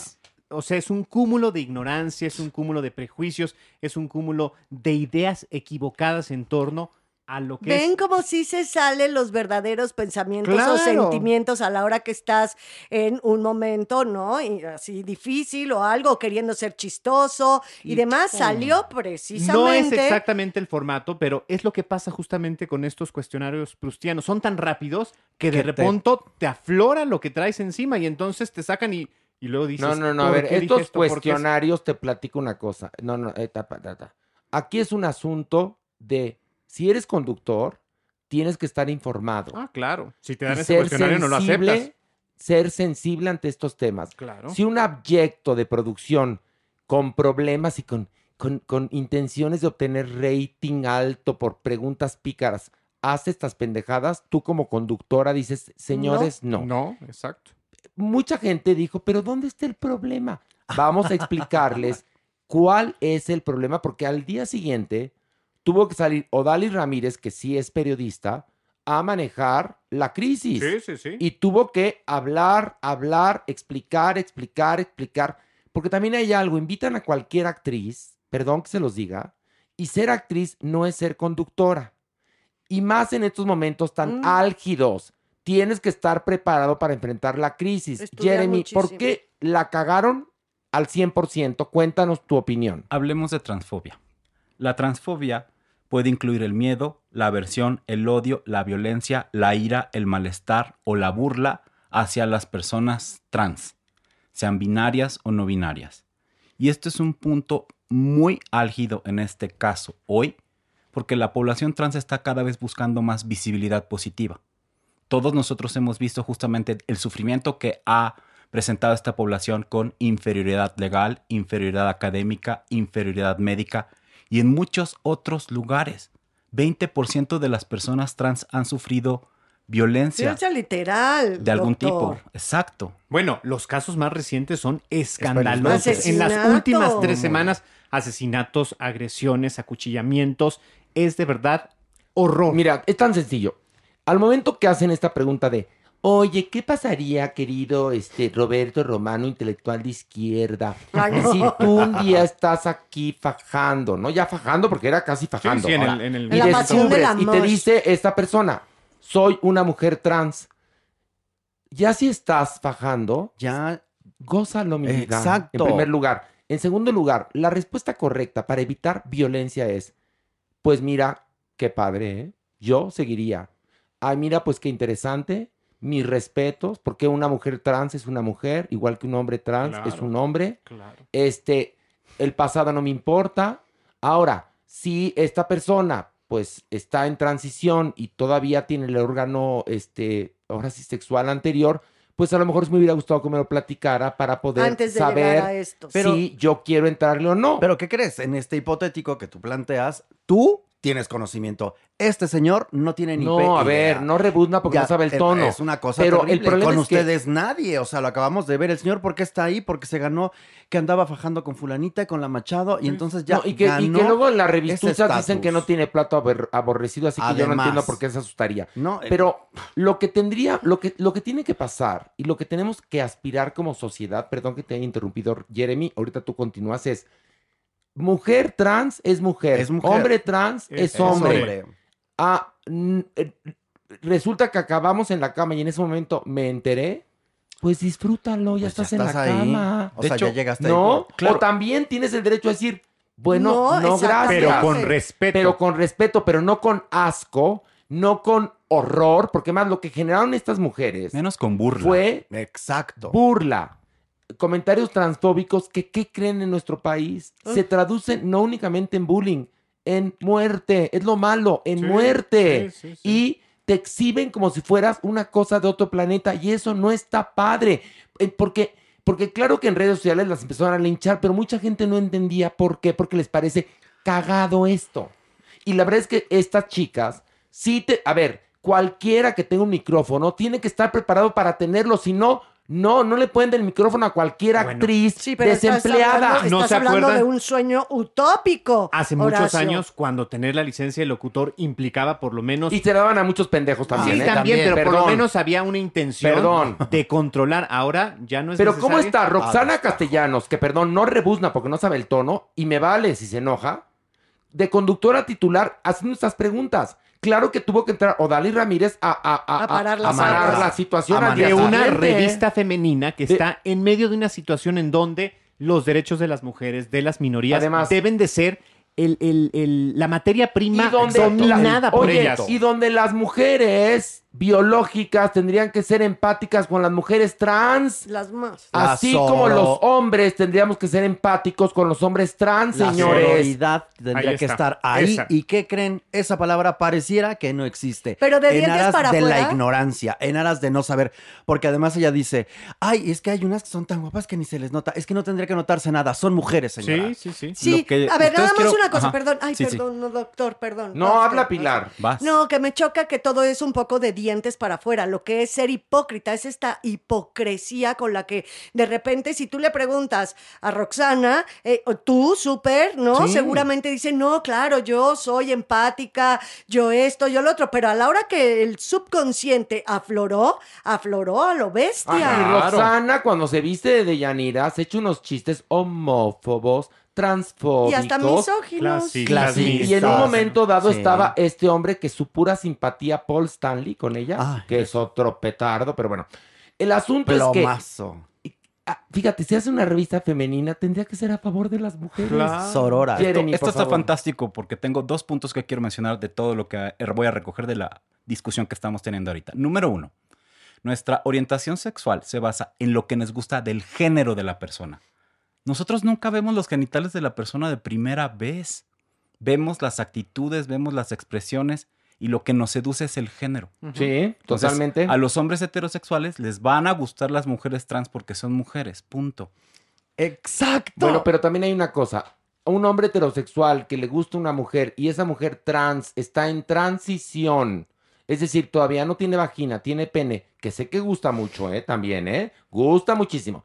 Pero también esa persona en ese momento puede decir, gracias, no. También. Sí, también es válido. Honestamente, hasta donde hemos estudiado y lo sabemos, no van a decir gracias, no van a decir adelante. No, yo No, no, sé. pero, Pero es válido. Pero es válido. ética Es válido. Es, ojo, es válido como cuando te encuentras una pareja que le huele mal la boca y entonces Claro. No, es, es no me- igual, es lo mismo. O, por ejemplo, también, así de sencillo, y es otro caso diferente, pero la situación se parece. Al momento que te acuestas con una persona y descubres que tiene verrugas en el pene de papiloma humano, entonces dices, vamos a esperarnos para que te Te cures. tratas Sí, y más. no, Esa es la idea. Esa es la idea. Pero, pero aquí el punto es que lo ven con horror. Es como si, ¿qué pasaría si compras una hamburguesa y cuando la abres tiene caca? Esa es la bronca. Es el problema. La con- grasa. Y eso Grasejada. genera es, Es. la burla, la grasejada y la transfobia que genera. Y además, ¿saben qué? El, el supuesto también es estúpido. ¿Por qué? Porque una persona no se va a dar cuenta de eso en el momento en el que está llegando al acto sexual. O sea, por favor. Y el comentario verdaderamente de no analfabeta. o sea, entendí si tú tienes Si tú una... ya llegaste hasta tú ya allá, llegaste a la cama, Ya pasaste ya por te muchas cosas. varios ya aparecen- aunque sean Ya cinco minutos, faje. ya platicaste, Ya viste fenotipo, ya viste el cuerpo y eso se nota. Pero ¿sabes qué pasa? Que cuánto daño ha hecho esta canción Gavilano Paloma, ¿eh? También, Que Gavilano Paloma de lo que cuenta es un hombre que está en un bar, conoce a una mujer hermosa, se han tomado sus copas y cuando van a tener lo que viene siendo la relación, él descubre que ella es travesti o trans o no sé qué. Y entonces, quítate por favor, ya me enfríe, guácatelas. ¿Ok? pero es una canción de los 70. Que fui paloma por querer ser gavilán. Exactamente, fíjate, qué terrible. Fíjate pero a hoy La mesa está en otra estamos postura. en otro asunto Hoy y queremos que esta sociedad mejore, perdón. Claro, no, es que hoy tenemos que decir, te amo trans, te amo travesti y punto. Ya. Ay, te amo, punto, ya. Te Exacto. amo. Voy a mi segundo punto. Es que yo no, yo no entiendo ya por qué tienen que decir mujer trans o hombre trans. Mujer, mujer, hombre, punto. ya, ¿no? Voy al segundo punto, que esto es muy interesante y esto lo recuperan varias escritoras sobre el tema trans, feministas y demás. La lesbofobia, la transfobia, la homofobia, todo esto tiene que ver con un elemento que se llama sexismo o binarismo, donde creemos que hay papeles rígidos para tanto hombres como mujeres y que el papel de los varones al ser superior, entonces coloca a las mujeres en un nivel inferior donde hay más daño. En las sociedades donde hay mayor machismo o mayor binarismo, hay mayor lesbofobia, transfobia y demás. ¿Por qué? Porque en teoría las personas trans, sobre todo las mujeres trans, son, en esta visión, tonta, personas o hombres que rechazan todos sus derechos y todos sus privilegios. Nosotros los homosexuales también, al juntarnos entre hombres, estamos rechazando justamente los valores hegemónicos. Las lesbianas están rechazando este poder divino reproductivo y demás. Y aquí viene toda la serie de rechazos. Sociedades que son más feministas y más igualitarias tienen menos problemas en esto. Que además, a ver, las nuevas generaciones están intentando romper con esto de que si eres hombre y te gustan los tacones, póntelos. Adelante. Si eres hombre y te gusta pintarte las uñas, píntatelas. Si eres mujer y te gusta ponerte un traje, póntelo. Hazlo. Es decir, todo esto viene del machismo tóxico, del cual todos hemos sido víctimas. Por lo menos estamos en esta cabina.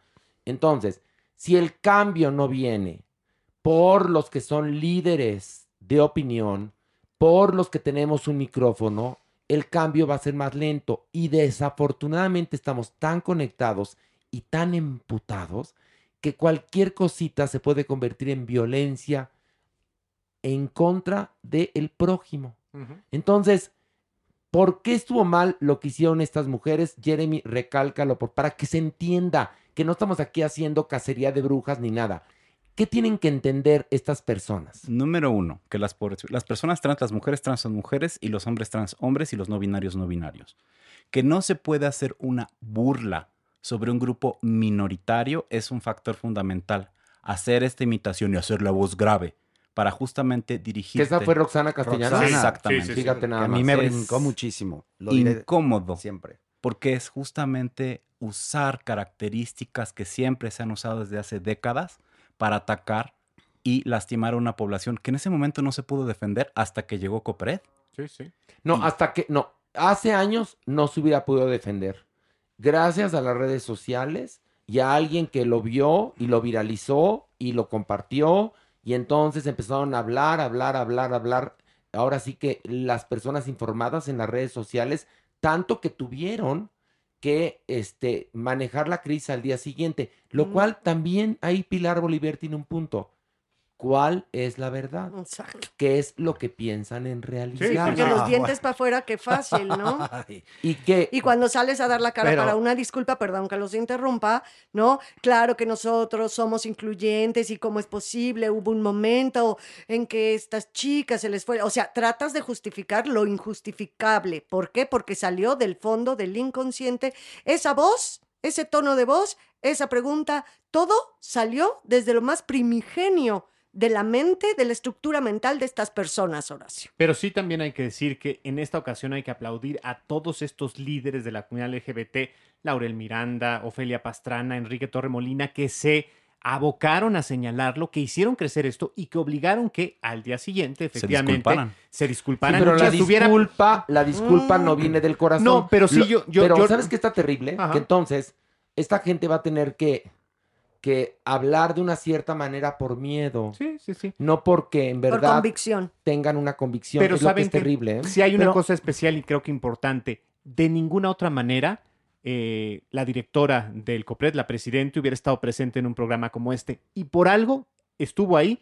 Y bueno, ya, por lo menos de alguna u otra manera, una población que está todos los días escuchando las estupideces que se hablan ahí, escuchó un eh, discurso diferente, mucho más Sí, inteligente. porque y la mucho verdad es que la certero. información que dan en ese programa es muy básica. Muy. Es un programa de revista básico, básico, básico, básico, básico, donde podrían aprovechar, porque yo me imagino que intentaron hacer una especie de debut. Sí. Nada más que pues si hay que reconocer el nivel educacional e intelectual de las mujeres que hacen debut, perdón, en comparación que- que a las que chicas. hacen este programa, porque pues ahí vimos, este, esto no le hubiera pasado a, a las de debut, ¿eh?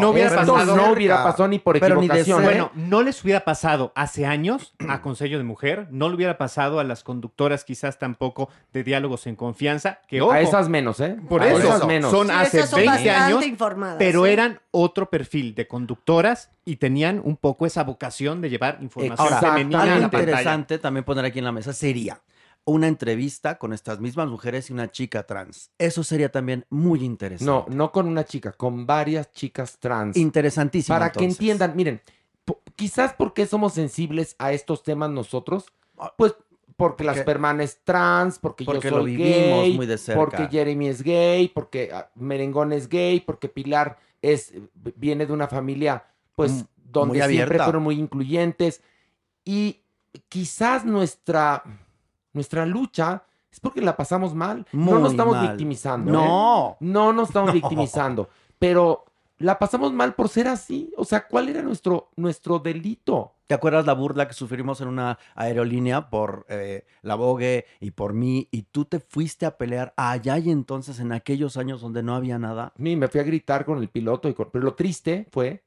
que la Vogue, que era la principal afectada, Bueno, sí. me dejó solo en derechos humanos y entonces yo ya no continué.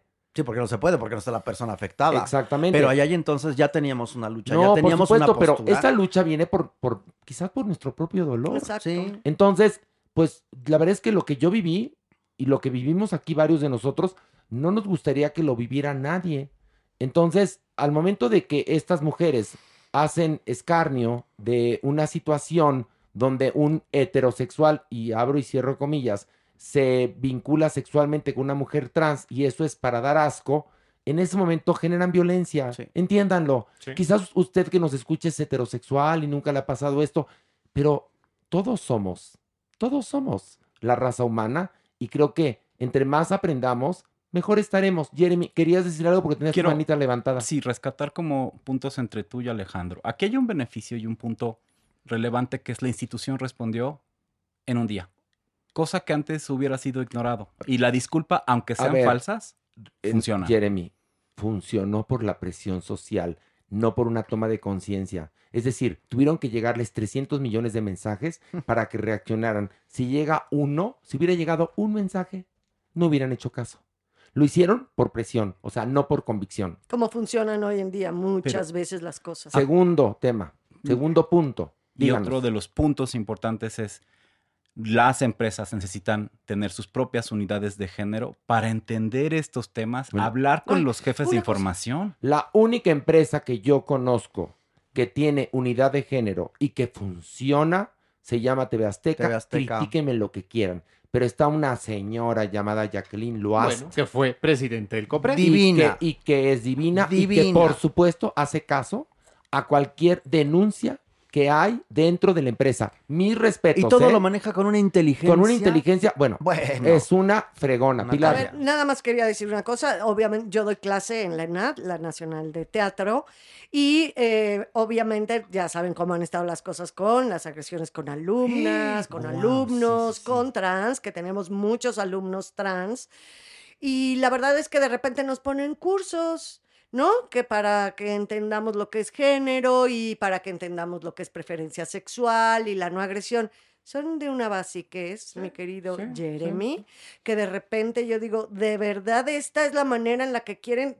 Yo no, yo trabajo todo el tiempo en este tema, estoy aquí, pero las personas que no, de verdad que ellos se escudan mucho diciendo, es que nosotros ya empezamos a dar cursos, nosotros estamos sensibilizando a nuestro personal, a nuestras conductoras, ¿no? Y luego son de un nivel que la verdad, híjole, no sensibilizan nada. O sea, tenemos que empezar con estrategias correctas para sensibilizar. Jeremy, gracias y vámonos al averno. El Averno.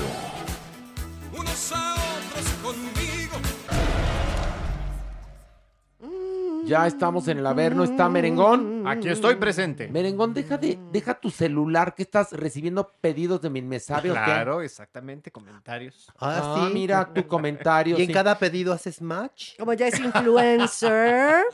No, ya es influencer porque ya superó los 40 40,000. mil en Twitter. Frente a ustedes soy nadie. No, no, no, no, no, Merengón, porque tú tienes seguidores fieles que además son clientes. Eso sí. fíjate. De quiero catego y calidad. ¿Y tú Eso por qué sí. tan callado, Maniwis? Pues no, nada más estoy esperando a que me dejen hablar. Pues tú métete al, al No, aliento, porque, mi amor, no, porque, si porque no- estaba preguntando ahora si tú estaba pasando lista. Sí, Y a ver. entonces dijo, Mere, Mere, Presente. presente. Mani, Presente. Pili.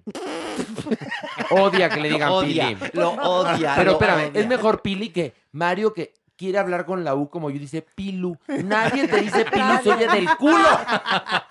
Por hacerse el, el, el, el hinchi. Sí, sí, Eso. se escucha mejor Pili que Pilu. Sí. No, mejor presente. Muy bien. Y bueno, vamos a bajar li- porque no va a haber preámbulo, porque va a haber mucho no, a ver. No, es que está bueno. Vámonos, vámonos. no, no, no, es que agárrense, órale. Una, dos, tres, vámonos.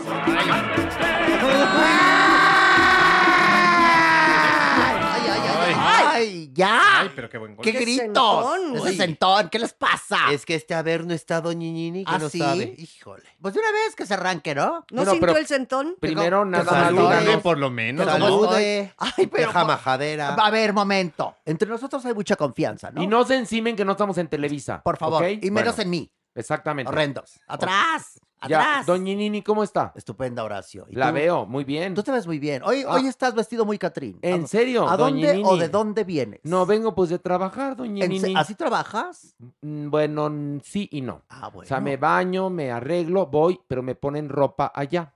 Ah, Mm. pues deberían de dejarte así. No, porque quemo mi ropa. Ahora entiendo por qué tú levantas el rating. Tienes tu guapesa. Yo levanto el rating a Sí. doña Nini, favor que me hace. Soy conductor familiar que levanta el rating.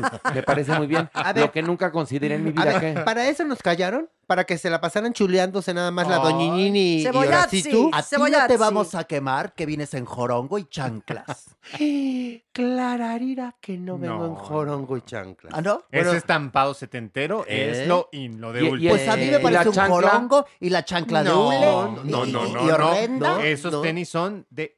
Claro. Ay, di- di- Crocs, dice Crocs. No, no, no, no, no. Si No. hasta encienden, prenden, vean nada Ay, más. sí. De doble altura, que Sí, están muy de moda, la muy. doble qué altura. envidia. Mi ahora Y ese pelo está más pintado. No, Ay, por favor. eso no. sí, eso sí. No, cállate tú, sí. merengón. Tú La- estabas de mi parte. Toda la punta Pues sí, quemada, pero- quemada y orzuelosa. Sí. Deje de estar diciendo majaderías. Mira, se, No le es ve, más, na- majadería, se le es- ve más natural el pelo, en serio, a la pájara Peggy que a ti. No Mira, es ahora cierto, sí tú. hoy ¿Qué? lo trae no muy seas bien. envidioso, Horacito. Si no te voy a No decir sé. nada de tu chamarra con velcro. Mi chamarra no la traje hoy. Fíjate. Sí, porque Yo ya sí. Y te el dio. que sí trae orgullosamente un jorongo de San Cristóbal de las Casas soy yo. ¿Qué hubo? Ay, y está hermoso. ¡Qué Hermosísimo. y está hermoso. Mira, yo traigo la chamarra parecida a la de Horacio, a la Esto sí, a ver, verde. critícala. No, porque no tienen velcrons. No, no tiene velcro. Como la tuya. La porque la tuya es una cobija, ni siquiera es chamarra. La tuya es una cobija con dos velcrons que te pones. Y yo dije mal, no es jorongo. Lo tuyo es una jerga, ¿no? Con un hoyo. Y no ¿Qué sé es. Por favor. Son los velcrons, ¿sí? Ay, no, en serio. Vamos a bajar. Ay, qué- Una, dos, tres. A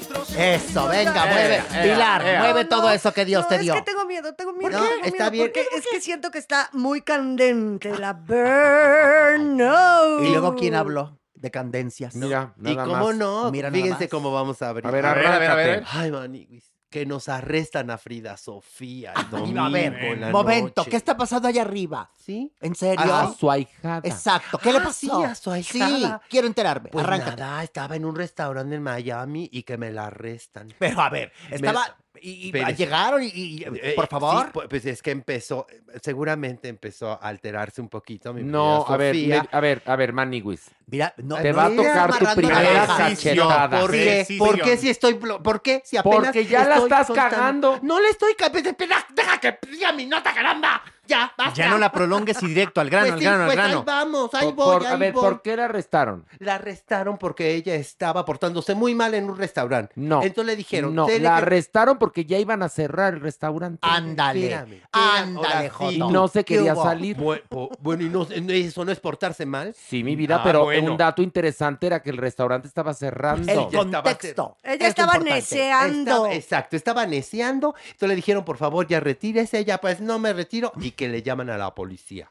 Pero espérate, mi Frida Sofía, que se les pone al tú por tú a la policía y que me la arrestan. ¿eh? Sí, pero, pero espérate, se puso al tú por tú, pero no agredió a la policía. Ah, no. por no. suerte, no porque si violencia. no. No, pero sí, pero sí fue resistencia. Sí, Sí, exactamente. Por lo tanto, tu multa por portarte mal. No, cárcel. 500 dólares. Le tocó cárcel. Tu multa por también es resistirte a que te, a que te llevara a la policía. Y frescobote. Mil, mil quinientos. No, bueno, y le dólares. acusan hasta de robarse una botella de agua. Y como siempre, Mira, ya está saben. mejor informado Merengón que Mejor, tú. fíjate, No, Fíjate, no, ¿Por qué estamos- no das la nota Mejor Merengón? tú. Dala tú. Sí, ya la dio. Ponte tú la peluca. Ya la y di, tú ponte ¿Cuál peluca? esa de la, de ¿Cuál la peluca? jota esta, A ponte tú la ¿cuál peluca. peluca? eh, A Ponte las chanclas. ¿Sabes el cómo se va a ver trapo que merengón con una peluca? Va a Divino. aparecer el A ver, ya doctor Simi. déjenlo, déjenlo. A ver, ya, ¿Cuántas espérese. horas estuvo ahí la muchachita? No, pues muchas horas, casi toda la madrugada de, de- del lunes. ¿Y quién fue por ella a pobrecita. recogerla? ¿Sus parientes, su Nadie, familia? Nadie, ¿Quién? no, no, nada. Yo hubiera querido ir. Pues sí, pero usted Pero está en el infierno. aquí. No, Pues sí. justamente cuando sale eh, Frida Sofía de, eh, de este lugar, dice, y nadie de mi familia vino por mí. Porque ya ven, ellos son glamour, o sea, se estaba refiriendo a, a el, a el ala Guzmán, Pinal. Guzmán, Pinal, exacto. Y pero cómo quería que alguien fuera a recogerla. Bueno, pero a lo O mejor sea, hablaba de los Moctezuma. No, no, no, porque decía, no todo es glamour. o sea, se refería a los Pinal Claramente. Guzmán, a esa Claramente. parte de su familia. Pero, pero, ¿qué esperaba después de lo, como los ha tratado? No, bueno, y además no, llegas a Miami de la Ciudad de México en tres minutos, o sea. Además, pero Alejandra Guzmán, que decían que estaba en el quirófano tratándose de vuelta a algún problema de los polímeros, no es verdad. Ella estaba en su casa trabajando y, bueno, pues dejó que los acontecimientos ocurrían como ocurrieron. Frida tiene 30 años, o Sí, ya sea, no es una chamaquitita. ya no es una niña. Y además, o sea, sí apoyas a un hijo, a un familiar en un problema, pero en un despapalle de este, pues también Y, que y cada quien no asuma es sus la primera vez que tiene problemas Exacto. con la ley y además Exacto. está, pues me imagino que su residencia en trámite, ¿no? Por eso no puede venir a México. No, pues supuestamente ya se estaba, ya se había arreglado, ya había llegado como al término de su Sí, sí. residencia ya, y pero en esto lo pone en riesgo, ahí. Ay, ay, ay. La pone en riesgo. Ay, ay, ay. Ayúdela, A ver, entonces, doña. ¿por qué, ¿por qué no se quería ir Frida Sofía del restaurante? ¿Qué pasaba? No, pues porque ella estaba pasándosela muy bien. Y ella, cuando le dijo a la policía, oiga, ya tiene que abandonar, ya nos hablaron que por favor, ¿por qué nadie me puede obligar a irme? ¿Cómo no? Ya, todos- ya estaban, ya sabes, ya los banquitos arriba de las mesas, ya trapeando. Qué maleducada, ¿no? Que además Sí, hay un punto sí. en el cual en un restaurante te das cuenta que ya están levantando, pero también se dan cuenta que estás pasándotela bien y te empiezan a recoger y te dicen, bueno, pues ya acabamos y te vas. Sí, sí. Por favor, Frida Sofía, tú, mi niña, asume. No hagas estas cosas. Yo te las hice, Horacio. Yo no pude haber sido un mal ejemplo para esta niña. No, no, no, pues nunca la vio, además, Exacto, ¿no? Sí. creo que ni la habló. Creo que nada más la conoció el del bautizo y ya, ¿no? Bueno, pero yo le di algo. ¿Qué? No, ¿Qué? sí, su, Soy su, madrina, bendición, por sí. supuesto. Oye, no, eso pesa. Ay, sí, eso sí, ¿eh? Siempre. Oye, Ay, Manny, ¿qué Luis, tiene? Pilar, Pilar ¿por qué es A ver, no, me hagas jetita, tu Pilar, por favor. ¿A ti quién te bautizó el chiquillo? Emma Roldán. Imagínate que hubiera sido mi madre. Oye, Maniwis, tengo una duda razonable A con ver. esto de Frida Sofía. No, a ver, no, tú eres el que nos da la nota, nosotros no sabemos nada. No, pero la voy a poner en la mesa. espectadores, La voy a poner en la mesa. ¿Qué? A ver, si mi Frida Sofía se le estaba pasando bomba, ¿no? No Sí. se quería ir. Iba con alguien. ¿Dónde están? ¿Por qué no la fueron a sacar de la cárcel? punto. Pues a lo mejor la ayudaron a salir de la cárcel, no sé. Eso no lo Pero cuando salió ella, las imágenes que tenía este, la televisión hispana eran, sola. pues ella sola, sola y ahora, saliendo, ¿eh? yo- Y luego dijo, miren mis manitas ahí, de que el policía la Moreteada. detuvo, pues sí. Ahora, yo te voy a decir una cosa. Aquí el reportero eres tú, Sí, no tú. nosotros. No, pero tenía su duda razonable. no, No, pero- groseros. No, no. No, no, no. no, qué este programa no es de duditas Sí, no, no, y no. razonar- No, tú eres el reportero. Sí, a ver, hay una cosa. El Pilar. picudo. Cada quien aquí tiene una responsabilidad. Y por eso luego la gente anda diciendo pues por que Manigui no está bien informado. Yo creo que su detractora se equivocó y no era en Veronovers. Sino tampoco me ayudes, tampoco me ayudes. En el. Averno, yo Oye, estaba medio que perdida. Perdón. eh, es tan básica la información del Averno que hasta. Alex Caffi le entiende. pero o sea, no, y ya no, que tú no, no, la no, no, comprendas, no, está no, a cabrón. ver, momento, ¿Qué? momento, no, no, tampoco- ¿Qué? tampoco ¿Qué? me- ¿Qué? ¿Qué? ¿Qué? ¿Qué? Tampoco me subestimes mi averno. ¿eh? O sea, cada quien sus notas. Cada quien su averno. Ok, un nivel más. Un nivel ¿Traes más. las completas, mi amor? Ok, vámonos, vámonos, vámonos.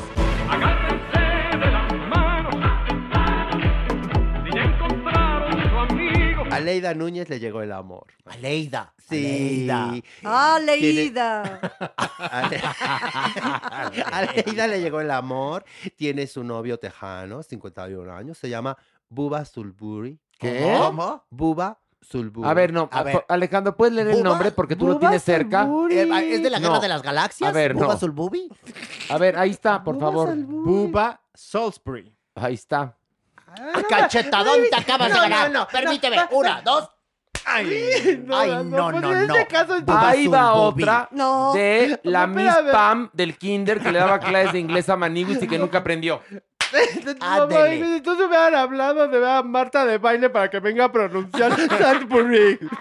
De buena onda. Aquí el chiste es que se llama Buba. Bueno, Buba. Bueno, Buba, Buba está muy feliz Sí. con mi Aleida Núñez. Pensé ¿no? que iba a decir otra cosa. Sí, ya sé. Yo también lo pensé, pero no lo dije. Uno está muy Feliz feliz.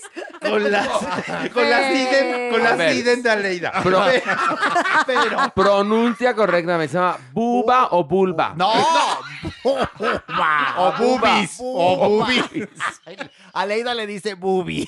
Pero a ver, Buba es un rico millonario tejano, sí, sí. pero sí. es republicano, Ah, o sea, ama sí, Trump. ama Trump. pero llevó a Leida a... Em-. Emiratos Árabes. La llevó a, A los Turquía. Emiratos Uh. Árabes. ¿Y a Y a Turquía? Y a Turquía. Bueno. Y nombre las fotazas de nervios. Oye. Ella ya con unos vestuarios de reina turca. Pero hubo mucho escándalo porque la revista Pres, Preciosa TV Notas sacó la nota diciendo que, palabras más, palabras menos, que mi Aleida había conseguido cliente, lo Mm. cual es horrendo, Terrible. es misógino, etc. Terrible. O sea, nada. Que haya conocido un rico, ella también trabaja, ella tiene una Ah, carrera, ha hecho qué muchas bueno. telenovelas, canta y tiene su dinero, ella. Pero aquí un matiz, Horacio. ¿Ya se casó con él? No, Que le ponga plan. Lo que pasa es que, conozándose. a- a- Que le a- mi ponga buba, mi buba no es precioso, ¿eh? Sí está gacho, ¿no? La verdad. Bueno, No, pero pero se, se ve ¿Tú que... te echabas a buba, Está feliz. No, la verdad, no. no. Está bien La verdad es feliz que no. o bien feroz. Está bien feroz y bien feliz. Oye, no, pero qué bueno que aclaras eso ahora sí tú. Sí. Porque luego luego empezaron a decir que Aleida, que su sugar daddy, que si lo había conseguido en una aplicación para conocer gente. ¿Y eso qué? ¿Y Si- eso si qué? fue Si así. fuera Pero qué, ¿y entonces cuál es Aleida el dijo, problema? a ver, a ver, momento. No, lo conocí por una amiga.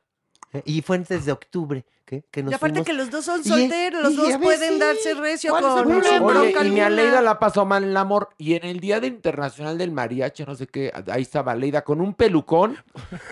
Haz de cuenta tu pelo, Maniguis. Es que, es que fue la reina del mariachi. Sí, pero, pero, pero, pero, pero, ¿te pidió la peluca prestada No, o qué? ¿Qué, qué, qué peluca si yo no uso peluca? Ah, ¿Qué bueno. pasa? Pues traía una peluca que se parecía a tu pelo. Oye, pero ¿sabes? Y ahí dijo, a ver, momento, damas y caballeros. Bubu, No. o buba, o bulba, o como se llame. Buba. bubi. Buba, Bubis. buba. Bubis. Bubi. Buba. Es un adorado.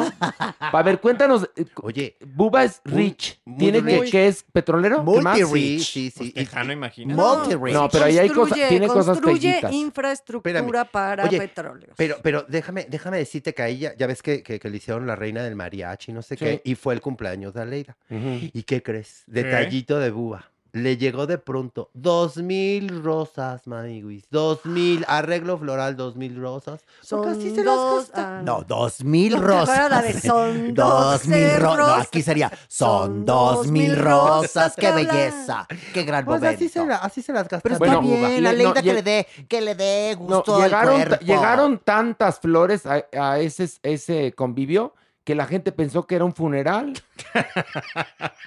Pero bueno, a ver, pero Buba tiene su dark side. Ay, Lo digo en inglés porque Buba es gringo. Sí. A ver, ¿cuál es el dark side de, mi Ah, Buba? pues le gusta cazar animales. Eso está gacho. Ah, ¿qué tal? Y también fan de Trump, eso también está aparte, gacho. Aparte. Pues Mira. tiene un reto a Leida Núñez, quitarle eso. Pues mira, Mm. por ejemplo, le va a tener que quitar esa cosa de matar el oso a puñaladas, ¿no? No, eso no, ¿verdad? Eso no, eso no. No, eso se No. vale. No, que, que, que si es su oso. Cuchare al cangrejo tampoco está bueno. Eso no está, no está No está mal, padre ¿verdad? No. que le no, el cangrejo. No. No. Lamer el conejo tampoco, no. Eso no está mal, ¿no? Pero cazar sí. Que le cazar con sí. Z sí. Que le ves el topo. El besar ¿Cómo topo está Ay, no. bonito. Ay, ¿no te han besado el topo, Ay, por Pilar? favor, No Pilar. has vivido, Estás ¿eh? así a punto de y el topo. Oh, no, creo que no, Horacio. o sea, Entonces no he vivido. Que ayude cariño. al chivito cuando esté el precipicio. Exactamente. Que con mi Aleida haga la cruz nipona, todo está precioso. ¿Eso qué tiene que ver con, Con los animales? Porque los animales se cruzan. Ah, ¿Ya viste cómo me la saco? Pero, escúchame. A ver, Y la tiene- y vive, gra- y y vive vivo lejos. A ver, bubu o bulba o buba, como se llama el gringo este. buba, bubi. Buba. Buba, buba. ¿Cómo se apida? Buba. Buba. ¿Cómo se apida, Alejandro? Buba. Salisbury. Buba y le dicen lo. Es- bueno, Aleida y Buba están dándose una oportunidad. Ay, que se la den, me Déjenlos. parece bien. Pero, Pero- que ojalá y Aleida le quite lo racista. Eso sí. Porque no, no decimos que sea racista. Pero. Pero inferimos ya que los republicanos, sobre todo los de Texas, pues no son muy, muy afines Sí, a no, los no, no, no. hispanos Sí. ni a otras razas. Entonces, ojalá y no sea racista. Que le quite lo, lo cazador, que me lo adelgace, me lo ponga Un fitness. poquito. Sí, sí, porque si no, no le va a sí. durar. Sí, porque si no, ni le va a encontrar el pito, punto. Oye, Ya. entonces sí tiene trabajo mi Aleida. Sí, pero Aleida es una mujer tiene- muy, muy linda trabajadora. y dedicada. Disfrútalo, Aleida. Le queremos, Disfrútalo, Aleida. Aleida, beso. Pero sí adelgázalo, porque la verdad es que, mira, yo sé que donde hay carne hay fiesta, por supuesto, y que los gorditos luego dan doble placer al levantarse, sí, al acostarse a No, levantarse, bueno. pero no te va a durar, mana. Aleida. O ya quieres que te herede. Ay, bueno, ya, ya, ya. Ya, ya, ya. Otro, otro nivel. más, vámonos, vámonos. Venga.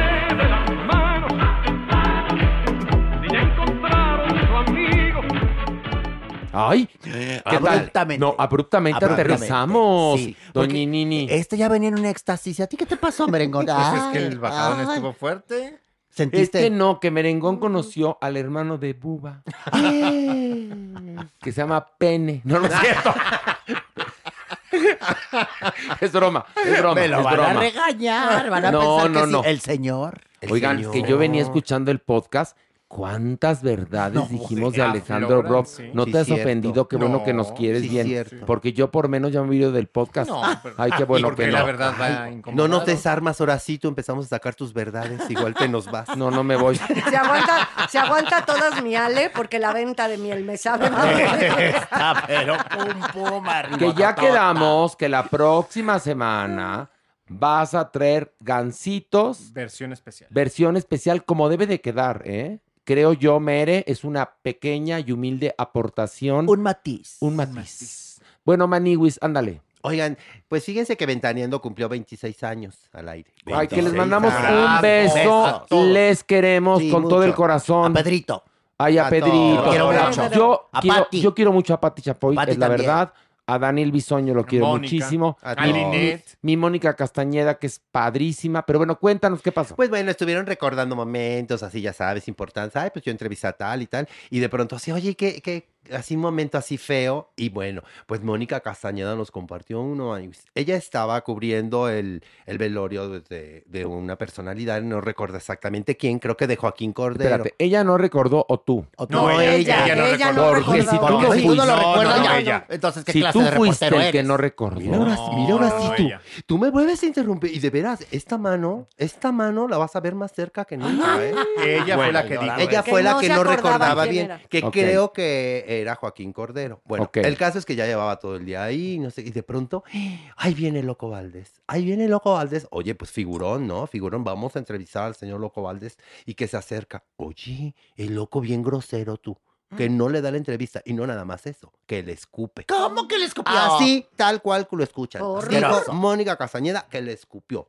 Le escupió. Le escupió El loco Valdés. El loco Valdés. Y Mónica Castañeda, ¿por qué no le dio una cachetada? No, pues Porque es una dama. Exactamente. No, eh, pero, pero una No, dama sí una puede no, hacer claro eso. que sí. Y Estoy de acuerdo con Horacio. Sí. Estoy de acuerdo. Y porque es muy inteligente también. Y le dijo, bueno, aparte de no tener educación, señor, ¿qué opina de...? Eso es genial, fue. Eso fue mucho Bueno, mejor. Joaquín Cordero murió hace más o menos nueve años. Lo digo porque al momento que Joaquín Cordero estaba en el hospital muriéndose, mi mamá también estaba muriendo. Entonces me encontraba con los hijos de Joaquín Cordero, entonces calculó bien. Ah.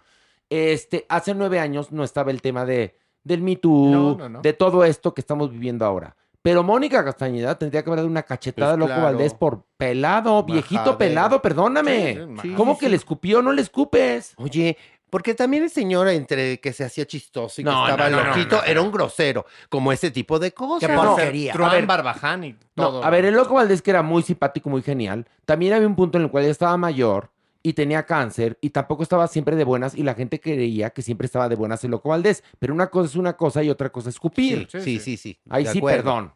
De Ay, me dejaste con la boca La señora quiere, quiere, quiere tomar la palabra. Yo quiero tomar la palabra. Tómela. Porque estoy de acuerdo con que no es que no seas una dama si le pegas un cachetón a alguien que te acaba de escupir. O sea, yo sí me defendería y le diría el, doble de cosas. a Tres este, O sea, frescas. la verdad, sí. Sí, Claro. Porque Además- es una falta de respeto Sí, estoy de impresionante acuerdo. a priori antes de de tú ser o no ser una dama. Porque una cosa es que te escupan y otra cosa que te hagan... Eso No, no, no, eso no, es no. rico. Sí, si es consensuado, está bonito. Y que- Y consensuado. que tú escojas quién, está bien. Claro. O depende de dónde te escupan. Sí, eso también. eso- ¿O Sí, dónde te dan también. el cachetadón? También. También. Exactamente. En- en- Pero en aquí, Mónica, estamos contigo. Sí, mi amor. Otro nivel, órale, órale. Este es entre el Puma y Mijares, ¿no? ¿Qué cosa? Bueno, Maniwis, ya para No, concluir. con, broche de oro. Ay, que espérate, Ay, espérate, ay. espérate, espérate, porque me llegaron más audios. ¿Qué- ¿De, de qué, de qué No, pasa? ¿Qué está sucediendo? Me está poniendo de nervios. Los, los- les pongo en contexto. Hay vibraciones. El martes apareció un video, que no era uno, eran como 15 videos, de Alfredo Adame, que tuvo un accidente de tráfico donde presuntamente él fue el culpable y acabó madreado. Sí. Y él que dice que es poco menos que cumbia Karate. ninja. ¿No? Sí. Bueno, pues se lo madrearon. Tengo algunos audios que han llegado, que seguramente ya los escucharon, pero no con nuestros comentarios. Y eso vale muchísimo la pena. Pero ah, empezaron a caer una cantidad de. Mira, este, Manigus, narra el, hecho y yo ahorita voy aderezando con los audios. Pues sí, supuestamente en un pleito de tránsito, de pronto se ve a Alfredo Adame golpeando una camioneta, maniguis. Y en esta camioneta se le cae el espejo y se baja la, la mujer de la camioneta que viene junto con el conductor y a enfrentar a, a Alfredo Adame. Y este se ve que le empieza a manotear, empiezan a manotear. Y el conductor de esta camioneta empieza a golpearlo también a él. Ay, ay, No, ay. no, no, bueno. fuerte. Y de pronto se ve otra parte del video en donde ella le dice, págame, págame. Y él le dice, regrésame mi celular, regrésame mi celular. Y le meten una santa guamisa entre Porque, los dos, porque ¿eh? ella se queda con el celular de Adame porque, pues ya sabes que en esos pleitos que te están grabando y que tú grabas y que eh, arrebatas. Arrebatas. Pero aquí hay uno de, porque más claro que fue en plena calle y todo el mundo tiene celular, entonces fue pleito a 20 cámaras. Aquí hay uno, Ay, fíjate, ay, va- ay, mira, ay. ve- oigan por favor, le están dando una madriza. miren. Espérense, agárrense, miren.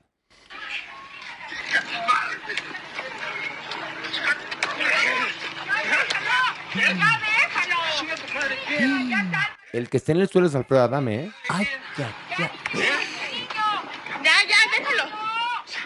Se apiadan de él. Compórtese como lo que es. Pues, Pues se como- comportó como, como lo lo que era. Pues sí. Dale su teléfono. Dáselo. Para esto el pro Alfredo Adame con, con el pecho descubierto, senda Sí. panza. Sin brasier. No, sin brasier. Sin brasier, Sí, sí. ya, te- ya ocuparía copa 3, ¿no? No, sí. Sí, ya. Y hasta sí. lo pateó una niña. ¿Qué cosa? ¿Qué Sí, lo Todo nalgueó. mundo, todo Todo mundo. mundo. Impresión. Ya después, fíjate que entrevistan a Alfredo Adame. Y dicen, fui víctima de robo. Ay, Me no. robaron una cadenita, que Ay, por eso se no. me fueron al cuello directamente Ay, por la mi cadena. No, pero si la, la pareja pedía que él pagara el daño que le. Pues ahora sí que. Pues les que- había tirado el retrovisor, pues, Pues, como pues no, que man. él había dañado el coche de esta pareja, ¿no? Pues sí. Pues sí, Ahora, no hay- independientemente de todo, tampoco es que dé gana de decencia ni nada, ahí soltando improperios, groserías. A ver, mira, tenemos, todo. tenemos más, A tenemos ver, más. ¿hay Espérate, más? aquí hay un video que además alguien, este video es de eh, cortesía de Suelta la Sopa y viene aderezado con comentarios de Alfredo Adame que él nunca le Ah, pegaría a una mujer. es Entonces, genial. digamos que es como un video de TikTok Claro. que viene, es un mashup Un de declaraciones de Alfredo Adame y los hechos que hablan por sí solos. Vamos a ver este video, damas y caballeros, cortesía de Suelta la Sopa. Un millón de dólares si tú me paras aquí, una mujer a la cual yo le haya pegado y a la siguiente le voy a reventar el hocico. Le voy a reventar el hocico. A la cual la haya ofendido. has hablado mal. Ah, la haya ofendido. ¡Quítate, perra! ¿Por qué la llamé? Porque es la manera en que se comporta una pu. ¿Qué te hice yo? No te das cuenta de que no te amo. Me das asco. tu programa porque Esto fue el preámbulo de ver cómo Alfredo le está, pues se está jaloneando con la mujer. dame mi celular. Bueno, ya, Qué asco. eh, preciosa que- gente. Hijo de man. Preciosa gente. ¿Eh? Es impactante que esté pasando eso allá arriba. ¿Y así viven allá arriba? Sí, doña, Uy, ¿en algunos, algunos, doña Sí, no todos, ¿eh? ¿Qué opinión le merece esta trifulca a usted como diva del cine nacional, como una Joyce del firmamento cinematográfico? Inefable. Inefable. Oiga, doña Nini, ¿sí está consciente que usted en algún momento va a tener de vecino aquí a Alfredo Adame? Jotorrendo. ¿Eso qué? Le estoy haciendo una Nada más pregunta. le dio una verdad. ¿Y tú cómo sabes que va a estar aquí? Porque, se, pues, ¿dónde va a estar? Seguramente va a venir a la tenemos ocho, ocho círculos del infierno. Yo me paseo por todos. Pues, pues, lo va a tener de vecino. si pues, quiero lo va a ubicar? Cállate, merengón. si Ay. quiero lo veo y si no, no. Y si quiero lo pongo en un caso hirviendo y vuelta y vuelta, ¿verdad, chamuco? Ahí dónde estás tú, chamuco. Ya se le fue. El chamuco ya se me fue. Pero No, bueno, estaba el aquí chamuco, chamuco. el chamuco está tímido, nada más. Ay, pero está aquí. Pero está aquí. Es una presencia oscura. Porque, eso, o- el- eh, porque aquí hay dos personas más, eh, bueno, dos seres más. Pablito, que está en la consola, Pablito. y Paul con O, mejor conocido como el chamuco. Paul con O. O, se escribe Paul. P-O-L. pero Paul. se llama Polka. Se- no, se llama Pablo. Ah, Pero Pablo. se pone Paul, Paul. con O. Bueno, Paul. mejor conocido como el chamuco, que está tímido, Tímido. porque todavía no nos agarra la onda, como nos la agarró el. Ya no digo quién. que nos abandonó, ya saben quién. El diablillo malagradecido, que fíjate, qué tonto que se fue el diablillo, ¿Por porque qué? pues ya vamos a hacer doble programa. Fíjate tú nada más. Doble paga. Pero así pasa, así es la vida. Así es la vida. No las oportunidades son un tren Sí. y unos se suben y otros no. Y el diablillo se bajó el pendejo, pero bueno, no importa. Es la Este, coladera natural, güey. La coladera natural. Muy bien, muy bien, Maniwis. Charles Darwin. Bueno, a ver, Maniwis, tu reflexión periodística, como diría Gloria Trevi, de este asunto de Alfredo Adame. No, pues de que si no se controla va a acabar muy mal Alfredo Adame. No, yo creo que ya, Ya acabó. acabó. Ya acabó. Ya, ya. Puede acabar peor, creo. Qué tonto. Tenía, ¿sabes qué? Era el, el conductor de los programas matutinos. Era el, el señor que a- le caía bien a todas las señoras. que- Actor que, actor- hizo muchísimas telenovelas, protagonizó. pero bueno, nunca fue un gran actor. No, no, no. no. Oye, el que Obvio. tenía, el que tenía muy buena relación con muchas marcas y que lo Exactamente. querían de imagen. Le iba súper bien Creo haciendo que infomerciales. el mejor momento de Alfredo Adame no fue cuando fue estrella de telenovela, sino cuando realmente empezó hoy y él se convirtió en un gancho para marcas porque tenía una imagen agradable o tenía una imagen agradable, tenía una, una, una familia bonita con sus tres hijos. Era perfecto. El mejor momento Lo arruinó. cuando pasó de sobrecargo a gran estrella. Y Ah, mira bueno, tú, es acabó estrellado. La historia es que Patricia Sí. de Llano, ex mujer de Luis de Llano, lo conoció en un avión donde él trabajaba y lo llevó a Videocosmos. Y ahí fue cuando empezó porque era muy natural como conductor. ¿Qué hubo? Nunca Eso me pareció tú- buen actor. Eso No, tú malísimo. es información dura. Es- Pues sí, como que- Ay, si no ¿yo sabías qué? por, Por qué a Frida Sofía la, la querían correr del Por favor, restaurante. ¿y que si va sola o no? Ay, mi momento, tampoco me estén echando a mí, ¿eh? Sus broncas. Pásate el Ya gallito. basta. Va, No, no, no, no son nuestras Trágatelas. broncas. Nosotros bajamos al Averno sedientos de Y información. yo se las doy. No, la das pinche. Pinche, pinche. Yo esperando serio. que me sorprenda. Sí. Y es una decepción. Hay que sacarte la información. Ah, bueno, ah, no, a ver, bueno, entonces traigan a Alex Caffi. No, ah, ¿verdad? chinga tu ah, ¿verdad? no. Ah, pues entonces dejen de estarse quejando. No, prepárate. Ah, bueno. Me estoy preparando. Mira, en, en esta discusión, y merengón tome y tome pedidos. Pues sí, a ver. Estoy tratando de encontrar con quién iba Frida Sofía. Eso es un periodista. Ay, cuando le fue, el primer nivel del Averno. Pero bueno, en algún momento, en algún momento he de también, llegar a la verdad. También ya. Che merengón. Ya, también, ya, va hablando claro, la verdad. Ya, basta. Oye, estuviste muy bien. Gracias, Estuvo Pila. muy bien. Gracias, gracias, Pilu. ¡Ay, no! Estuviste de la verga, no. Yo te suplico, Pilar, por favor. Y yo te voy a apoyar, así como apoyé en este momento a Mónica Castañeda de que le diera un chingadazo a Loco Valdés por escupirle. Si Mario te dice vuelta, Pilu, Le doy un dale un putazo. Por Sí, favor. sí, mana, yo sé que la violencia no se justifica. que pero la veces- redundancia tampoco, pero... No, La pero sí, pero sí, a él sí dale un idem. A él dale un La idem. redundancia tampoco, pero yo se la aplicaré, Horacio Villalobos. Muy bien. Vamos a una pequeña pausa, volvemos. Cinco razones para... Y en esta ocasión, Mario Lafontaine quiere dedicar sus cinco razones a... Al desaparecido Meatloaf, una superestrella muy importante, creador del rock wagneriano. Ok, y vamos con la razón número... Número 5. En 1968, su primera banda Meatloaf Soul abrió shows para Them de Van Morrison, vinieron cambios de alineación y nombre, Popcorn Blizzard y Floating Circus. Estos abrieron conciertos para The Fugues, MC5, The Stooges de Iggy Pop, Grateful Dead y The Who. Número 4. Fue invitado a unirse al elenco del musical Hair en Los Ángeles y a partir de eso al lado de la cantante Sean Murphy con quien aparecía en dicho musical, la discográfica Motown les graba el álbum Stony and Meatloaf titulado What You See is What You Get en 1971 y llega al lugar 36 dentro de las listas de Billboard. Número 3. En 1973 se integra al reparto del musical de culto The Rocky Horror Show en los papeles de Eddie y el Dr. Everett Scott.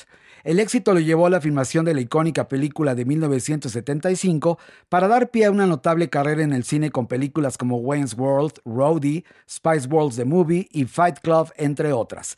Además de apariciones en televisión en Saturday Night Live, Tales from the Crypt, South Park y Glee, solo por mencionar algunas. Número 2. En una audición en Broadway conoció a su futuro colaborador, el genial compositor y productor Jim Steinman, quien murió en 2021.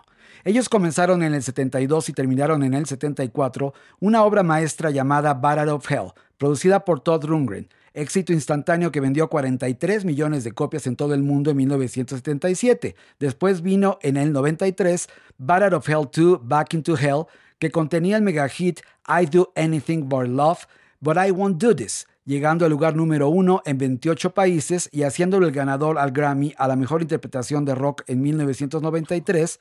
Y para finalizar la trilogía, en 2004 se lanzó Battle of Hell 3, The Monster is Loose, que ya no tuvo la misma respuesta y provocó demanda y polémica, ya que incluyó temas de otros compositores y otro productor, además de Jim Steinman. Número 1. 1. Con 13 álbumes de estudio del 71 al 2016 que incluyen duetos con Cher, Bonnie Tyler, Ellen Foley, Royal Daltrey, Jennifer Hudson y colaboraciones con Brian May de Queen, Nicky Six de Motley Crue, Steve Vai y Ted Nugent, entre otros, y que han vendido más de 65 millones de copias con su estilo único, este gran hombre con una filmografía de 52 películas y múltiples apariciones en televisión se hace una estrella de culto. El inmenso pastel de carne tenor será siempre recordado. Buen viaje, Meatloaf. ¡Bravo, Magis! Y con este pequeño homenaje sentido y póstuma a Meatloaf, despedimos el episodio número 49. Oye, que ya no le digas Pilu, dijo, ¿eh? Se Ok, enojó. ok. Ahora dile Ilu, no, no sé. Pilar, Pilar, Pilar, Pilar, Pilar. Pero no, ¿te gusta que te digan Pilu o no? No, no tanto. ¿No? Entonces, ¿por qué aguantaste tantos años? ¿Por qué aguantaste? Porque a Mario, en- con Mario yo sí, o sea, si otra persona me dice Pilu, ahí sí ya no, pero Mario pues, sí, porque a él le gusta decirme Pilu. Entonces dile Pilu. Le voy a decir como, como tú quieras te diga, lo haré, corazón. Y ahorita dime Hija de- mi vida. Pillow, pillow. No, si no es almohada. ¿Qué? Peloman. de Maggi. Mario, el pelazo. Pe- ya- Doña ya lo vi Nini, ¿qué con el- opina del pelazo? Impresionante. Ya lo vi con un, un cepito de carey, así dándose y dándose. Oiga, ¿no tiene el pelazo que tuvo en su momento mi Columba Domínguez? Así de grueso y bonito. Y Mario. Y mientras tanto canto, quiero amanecer con alguien. No, Mario, Columba Domínguez tenía mejor cabello que Daniela Romo, ¿eh? Mucho. Déjame decírtelo. Esa sí tiene un pelazo de nervios. Columba preciosa. O Bueno, no, Mario con ese pelo me recuerda a Estela Inda. Ándale. Con ese pelazo, ¿no? O a Marilena Marqués en La Perla. O esas trenzas pesadas. O a Meche Carreño en la choca. A Meche Carreño en la choca con ese pelo así pesado. Solo falta que me quite el gorro para que vean que aquí tengo todavía. No, una Mario, Mario, no quites No, la emoción. A ver, la ilusión. te va a salir bien de todos lados. Estás, vas muy bien. Muy bien, Vamos a- a invertir en Giovanni Bojanini para que te crezca tu pelito donde no lo tienes. Muy Pero bien. lo que tienes nos recuerda a Meche Carreño en la choca. Y si usted no sabe quién es Meche Carreño ni la favor. choca, búsquela. Sí, búsquelo, por búsquela, favor. por favor, en Google, porque creo que la choca es una de las últimas películas que dirige Emilio Lindo Así Fernández. es. Y la última es Zona Roja, donde ¿sabes quién sale? La Tesorito. Sí, la Tesorito. Ahí sale. La Tesorito inició en el cine desnuda, en un caballo, por la playa. ¿En serio? Sí. Ya les traeré la información. y luego, Pero ¿qué ese fue su debut. Pero pelo con pelo ahí. El indio Fernández Sí. la vio y le dijo, tú niña, súbete al caballo. Órale, Quiten el- exacto, y suéltela. Y por allá fue a dar bueno, pues otra. ahora Mario, como los hombres que suéltate el pelo. Suéltate el pelo. Y luego te sueltas, pues no el, El sujetador, sujetador. ¿no? Te sueltas Ay, la, no, la no. truza, digo, ¿no? No, pero ya, ya, ya. Ahorita, ahorita me bajo el pantalón. Vean que tengo más. No, soy lampiño de otras partes. ¡Ay, ya no, Mario! No queremos saber. Adiós, adiós, adiós. Ya, ya. Esto fue Farándula 021. Recuerda, un nuevo episodio cada jueves. anything for love, but I won't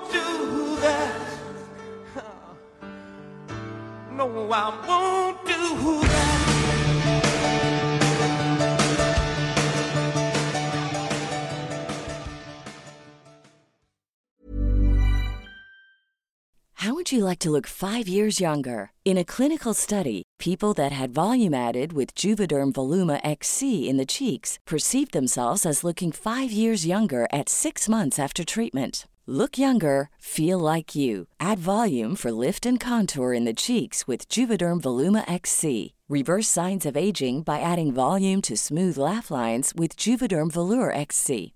For important safety information and to find a licensed specialist, visit juvederm.com. That's J U V E D E R M.com. Not for people with severe allergic reactions, allergies to lidocaine, or the proteins used in Juvederm. Common side effects include injection site redness, swelling, pain, tenderness, firmness, lumps, bumps, bruising, discoloration, or itching. There's a risk of unintentional injection into a blood vessel, which can cause vision abnormalities, blindness, stroke, temporary scabs, or scarring. Talk to a licensed specialist to find out if it's right for you. Even when we're on a budget, we still deserve nice things. Quince is a place to scoop up stunning high-end goods for 50 to 80% less than similar brands. They have buttery soft cashmere sweaters starting at $50, luxurious Italian leather bags, and so much more. Plus, Quince only works with factories that use safe, ethical, and responsible manufacturing. Get the high-end goods you'll love without the high price tag with Quince. Go to quince.com slash style for free shipping and 365-day returns. This message comes from BOF sponsor eBay. You'll know real when you get it. It'll say eBay Authenticity Guarantee. And you'll feel it. Maybe it's a head turning handbag, a watch that says it all, jewelry that makes you look like the gem, or sneakers and streetwear so fresh every step feels fly. eBay gets it. So look for the blue check mark next to that thing you love and be confident that every inch, stitch, sole, and logo is checked by experts. With eBay Authenticity Guarantee, you can trust that feeling of real is always in reach. Ensure your next purchase is the real deal. Visit eBay.com for terms.